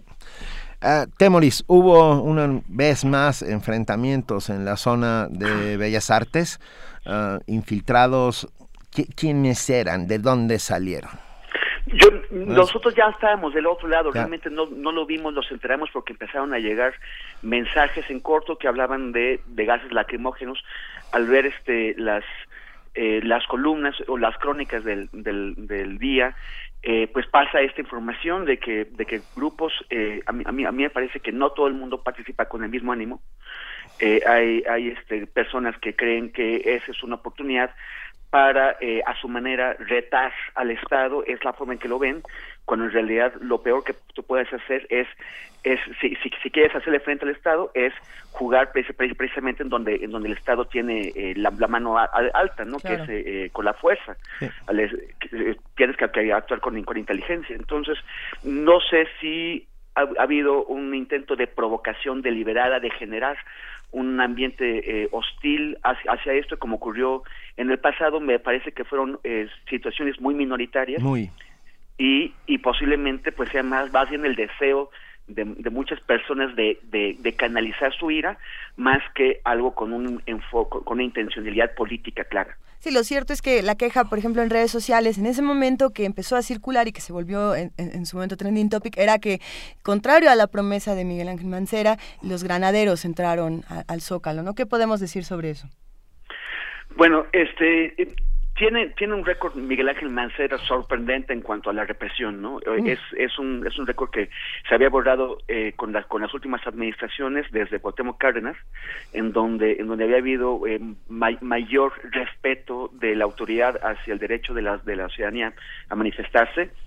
Eh, pero no es no es la única decisión que ha, que ha tomado el gobierno actual de la Ciudad de México apartándose de los electores que le dieron pues una votación eh, alucinante inmensa eh, histórica. Eh, eh, ti- tiene, ti- ti- eh, creo que en, en buena medida se cumplió. Este hubo menos presencia pero finalmente sí sí entraron Eh, pero bueno no no no a los niveles que, que vimos en otras ocasiones ¿no? Sí, bueno, yo, yo puedo con- decir que el saldo es blanco por, eh, y, y sobre todo, eh, otra vez, apuntar la enorme diversidad de personas que estuvieron ahí. Eh, Así es. Que eso es lo importante. Perseo, Quiroz, ¿cuál es, ya para, para irnos despidiendo, cuál es así como tu resumen de esta marcha del 26 de septiembre, día de, de la indignación? Mira, yo más bien haría un resumen de la jornada. Ok. Porque creo que no hay que perder de vista que, que no solamente fue la marcha que se llevó a cabo aquí en el Distrito Federal, sino las jornadas de movilizaciones que se dieron en distintos estados de la República Y en el en mundo. distintos países del mundo también. Entonces, eh, creo que fue una jornada que muestra eh, que este caso sigue estando eh, en la presencia o en la mente de muchos ciudadanos eh, y de muchas personas eh, en, México y el mundo que eh, le estamos poniendo atención, que eh, ha perdido eh, mucha credibilidad aún más de la que se tenía eh, las, las autoridades que están encargadas de hacer eh, la investigación en este caso. Y que creo que hay una eh, hay una área de oportunidad para para volver a, a- revivir estos temas no parece que si bien es cierto que en algún punto eh, esa estrategia de desgaste o esa estrategia de saber que, que pues los movimientos sociales eh, tienen tienen sus picos y tienen sus eh, sus, sus bajadas. Eh, esa era un poco la apuesta creo que del gobierno mexicano eh, hacer que se quedara este tema en un en una eh, en una baja constante. Pero creo que se- los ciudadanos volvieron a demostrar que ese no es el ese- que ese no es el, la, la, la situación eh, y eso me parece eh, la parte más importante de todo esto no que que se volvió a alzar la voz y que se volvió a estar muy al pendiente de estos temas. Venga, mil gracias, Perseo Quirós y Temoris Greco, comentarios finales. Eh, pues insistir en lo que dice Perseo, eh, en que en que en que tenemos que mantener la mirada y la atención puesta en las en las investigaciones, gracias sobre todo a lo que a lo que ha destapado eh, tanto tanto el grupo de expertos de la CIDH como eh, el grupo de trabajador de, de trabajo en desapariciones forzadas de la de la ONU y, y- y la misma CNDH de México no todas esas def- deficiencias errores omisiones que indican que, que bueno nos hacen a muchos sospechar que no se ha tratado de una investigación eh, seria sino de un intento de encubrimiento a a elementos importantes del, del- Estado mexicano como el Ejército y la Policía Federal. Entonces, eh, tenemos que, que mantener la presión para no permitir que el gobierno se, se desdiga en sus anuncios de colaborar plenamente con, con esas instancias, eh, real, volver a, realizar esta, inve- esta investigación y llegar ahora sí a resultados verdaderos. Por fin, la verdad, para que luego llegue la justicia. Así es, exactamente. Temoris Greco, muchas gracias, te mandamos un enorme abrazo. Muchísimas gracias a ustedes. En unos momentos se unirá a la conversación Alexandra Delano, cofundadora de la iniciativa ciudadana Ya me cansé, por eso propongo. Ella nos va a hablar de, lo- de las acciones que se han llevado a cabo desde, desde este espacio para seguir con esta discusión de lo de, de lo de Ayotzinapa, de este asunto tan fuerte. Si recuerdan, este hashtag Ya me cansé, por eso propongo, eh, inició para en este sitio web poner las propuestas que nosotros teníamos como ciudadanos. Se hicieron postales también, se han hecho postales de, esta, de este aniversario tan fuerte. Alexandra Delano ya se encuentra en la línea telefónica, ya casi está con nosotros. Alejandra, Alejandra. Y- Ah, bueno, por lo pronto hay que recordar una de las cosas que dijo Perseo Quirós, que conservadoramente Amnistía Internacional Conservadoramente. de- conservadoramente declara que hubo por lo menos 100 mil personas en la marcha. Para todos aquellos que andaban diciendo que éramos como 15 mil. Fue, fue un, un honor haber caminado eh, por reforma junto con Temoris Greco y junto con este Con equipo de los amigos, periodistas, estaba artistas. ahí Lidia Cacho, Marisol Gacé, ah, un montón, Mardonio Carballo. Mardonio Carballo, un mon- marchamos Jiménez en un- Cacho, sí. Jiménez Cacho, marchamos en un contingente eh, que no va debajo de ninguna sigla excepto la de nuestra propia convicción La de la justicia, ciudadanos de ciudadanos independientes ya está en la línea Alejandra Delano o Delano es Delano verdad Sí. perdóname Alejandra Perdón. Alejandra No hay Delano problema. ahora muy buenos días ¿Cómo están? Buenos días, Benito, Luisa. Un Estamos gusto saludarlos. Muy bien, muy contentos de tenerte con nosotros en la línea. Cuéntanos, Igualmente. el, ya me cansé, por eso propongo, ¿qué has seguido haciendo? ¿En qué punto se encuentra?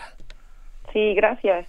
Eh, pues desde la última vez que hablamos y, y desde que el auditorio nos ha escuchado hablar en, en radio sobre la iniciativa, hemos eh, seguido movilizando las postales que han enviado miles de personas para que el reclamo de justicia y, y el intento de que esta memoria no se quede nada más en, en un momento de movilización social, en un aniversario, sino que se mantenga constantemente en la conversación pública y en el espacio público.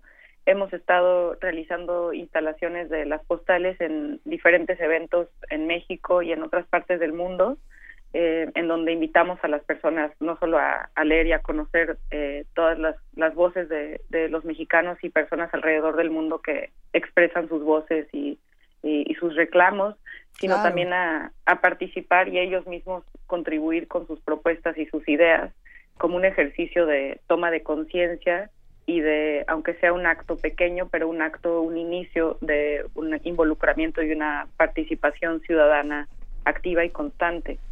También hemos tenido reuniones con senadores, eh, en particular con el senador Armando Ríos Peter, que está muy interesado en, en encontrar mecanismos para darle seguimiento a las 10 batallas ciudadanas que surgieron de las propuestas que se enviaron por medio de postales y justo tratar de encontrar mecanismos para que los ciudadanos de a pie, así como los que ustedes describían que marcharon ayer con ustedes, que podamos encontrar una manera de dialogar con las instituciones, de, de retomar esas instituciones que son nuestras y participar activamente para eh, para avanzar en, en, los caminos que nosotros queremos que se logren para tener eh, mecanismos de rendición de cuentas.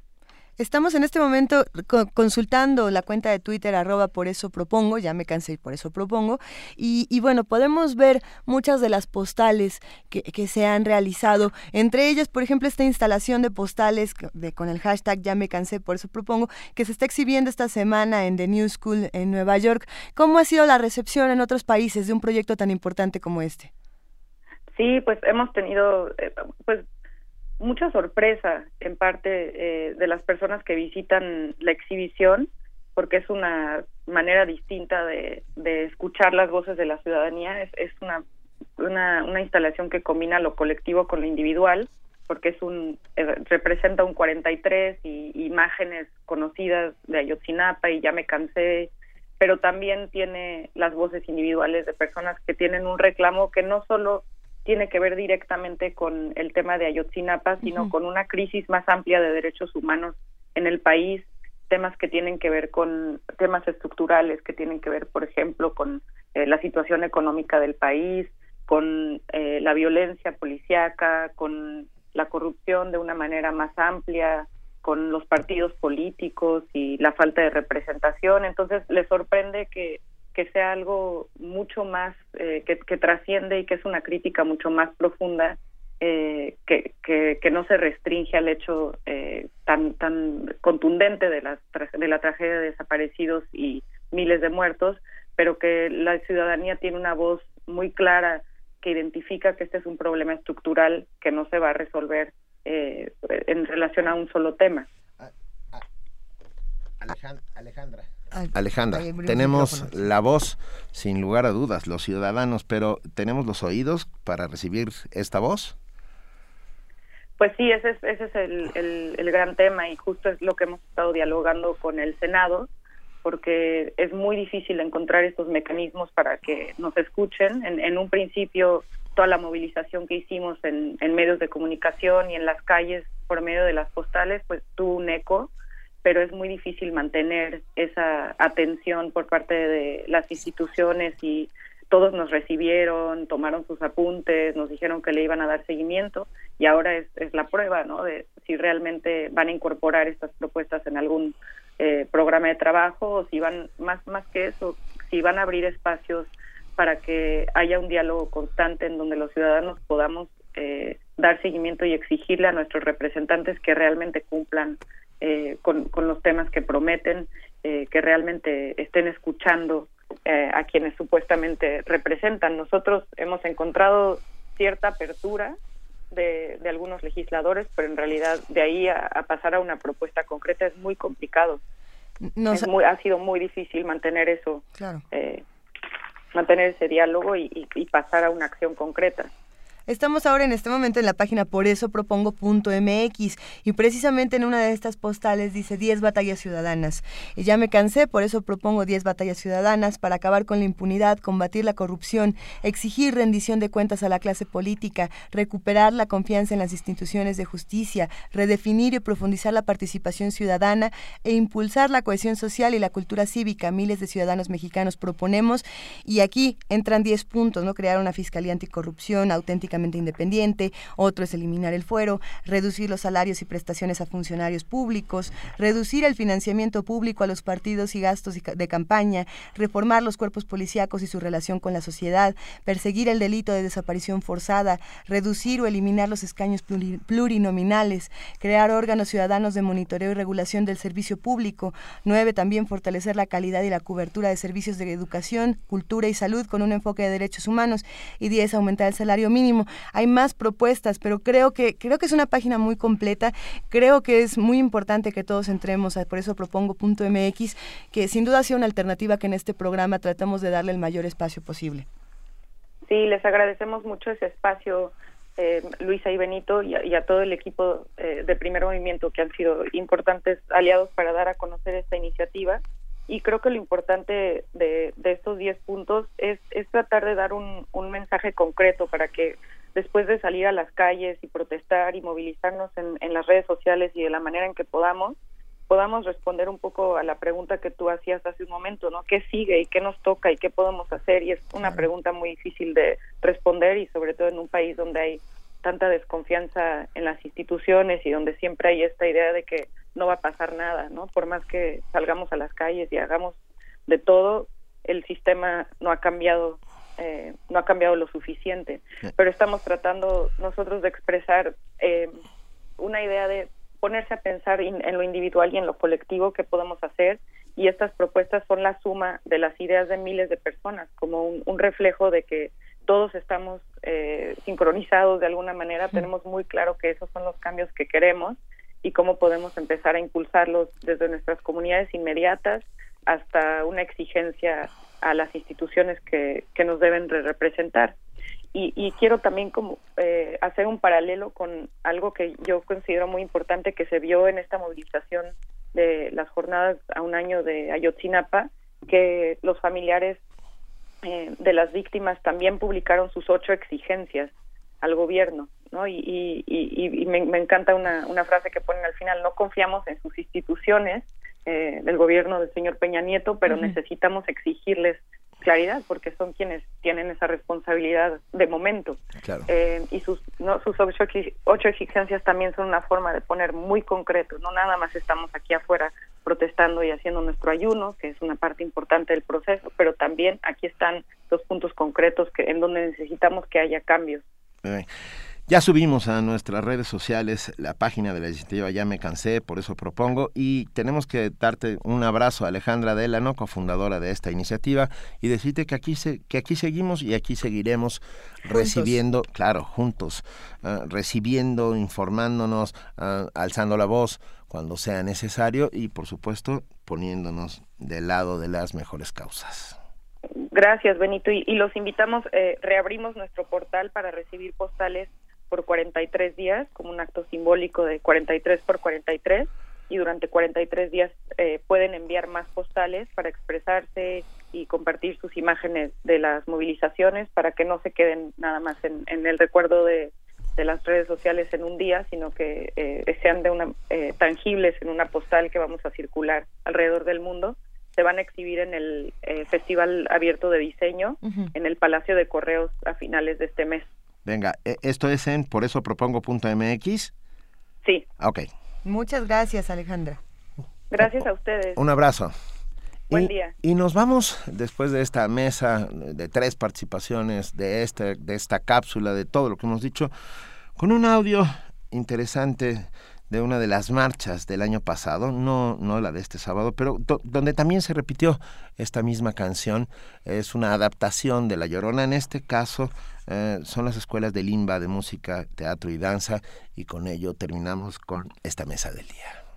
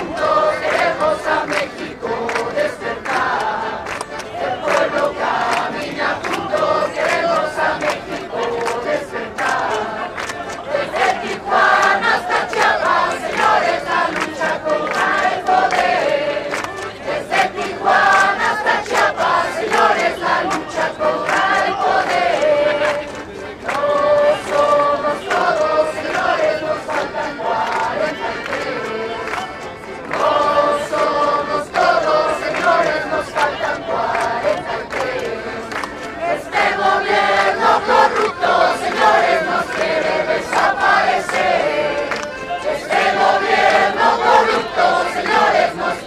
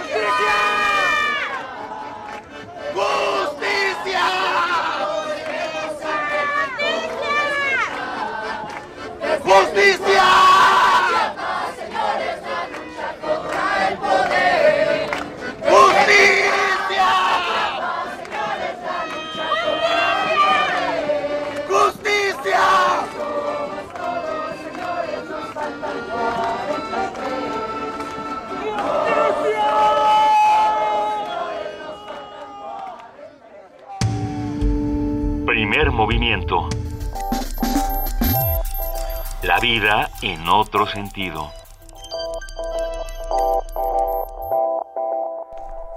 Este ha sido nuestro resumen de la marcha por el primer año de la conmemoración de los terribles sucesos de Iguala. Nos faltan 43 y exigimos justicia. Exigimos justicia. Gracias a todos los que han estado platicando con nosotros a través de redes sociales y del teléfono 55 33 43 39. Eh, pues sí, e, es un, es un tema delicado. Eh, tenemos aquí, por ejemplo, el comentario de Sabrina Veranza. Dice, nosotros marchamos con los normalistas de Ayotzinapa y hubo un momento que se perdieron entre la gente y a pesar de que continuamente trataron de conservar su espacio, eh, fueron revisados. Dice, fuimos miles y la sociedad civil se desbordó desde mi perspectiva, éramos más que las organizaciones. Sí, definitivamente. Mm, Huicho Rock nos dice, bella crónica de la marcha muy puntual, aún con su partido de fútbol y concierto para desviar atención, la gente se manifestó. Eso es muy cierto. Tenemos más comentarios y los vamos a seguir compartiendo. Se, los vamos a decir. Gracias a todos. Lo que pasa es que ya estamos por irnos. Lucio Rojo Ángeles, gracias. Omar Gea. Gracias, Antonia González, Elizabeth Reyes. Taniux Rod, Oct Ra. Tenemos que anunciarles, perdón por el cambio violento de tema, pero Ah, es importante. hoy a las diez y media de la mañana, la NASA, la Agencia de Exploración Espacial de los Estados Unidos, ah, dará una conferencia de prensa en la cual se eh, darán importantes noticias acerca de Marte. Se devela un misterio en Marte y hoy a las diez y media sucederá. En esta conferencia de prensa participarán, entre otros, ah, Jim Green, director del, del del planetario de la NASA, Michael Mayer, uno de los científicos que liderean, la, que están al frente de la exploración, del programa de exploración espacial de Marte de la NASA, Lugenda Hoja, del Instituto Tecnológico de Georgia, Mary Beth Wingham de la, de la NASA también y Alfred McEwen, el principal investigador del sistema de alta resolución de uh, de la Universidad de Arizona. Para poder consultar esta, esta mesa donde va a haber una breve sesión de preguntas y respuestas, yo creo que es fundamental que todos estemos ahí. Eh, podemos consultarlo en www.nasa.gov diagonal NASA TV. y de, sí, de ahí entras a, Desde ahí se puede entrar. Vamos a compartir también este link aquí en redes sociales porque pues va a ser una noticia interesante, sin duda. Siempre que hay un anuncio así de la NASA se nos pone la piel chinita. Venga, ya está con nosotros Vania Nuche, como todos los días que va a haber hoy en Radio UNAM. Vania. Hola, de nuevo hoy en Radio UNAM por el 860 de AM. No se pierdan diálogo jurídico a las 12 del día y más tarde la Feria de los Libros a las 5 de la tarde, el programa de la Feria Internacional del Libro del Palacio de Minería. A partir del próximo lunes, este es un atento aviso para que pongan atención. Atento, atento. Eh, a partir del lunes 5 de octubre eh, se transmitirá a las 2 de la tarde, así que no lo olviden. Hoy es el último día que se transmite a las 5, no se lo pierdan. Perfiles a las 8 de la noche para conversar con las mujeres y los hombres que día a día forjan nuestra universidad. Y en, más tarde en la guitarra en el mundo, el programa musical donde pueden disfrutar de gran variedad musical sobre este instrumento con entrevistas con sus compositores e intérpretes a las 9 de la noche.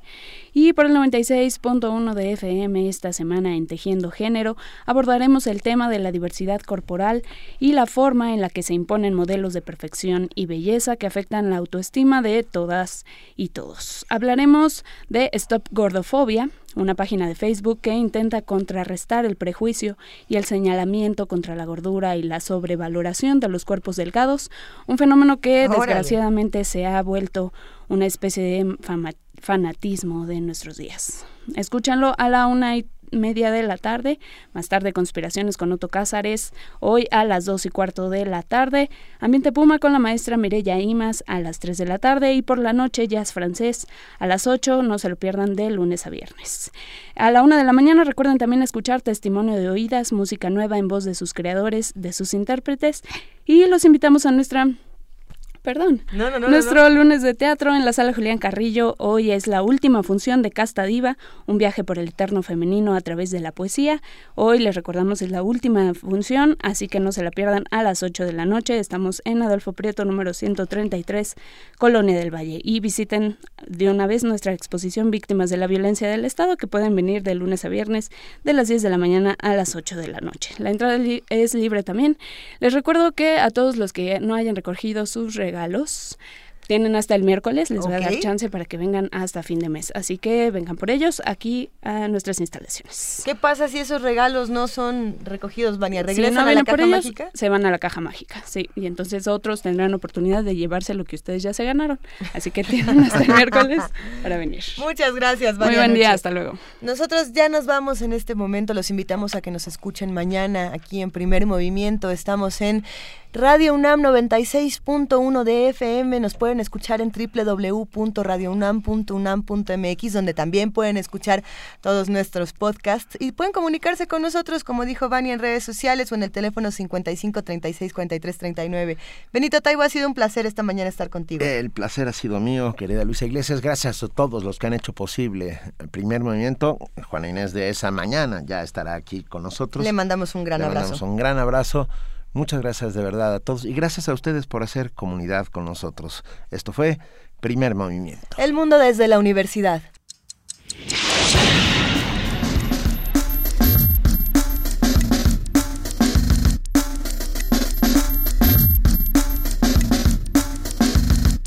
La Coordinación de Difusión Cultural de la UNAM y Radio UNAM presentaron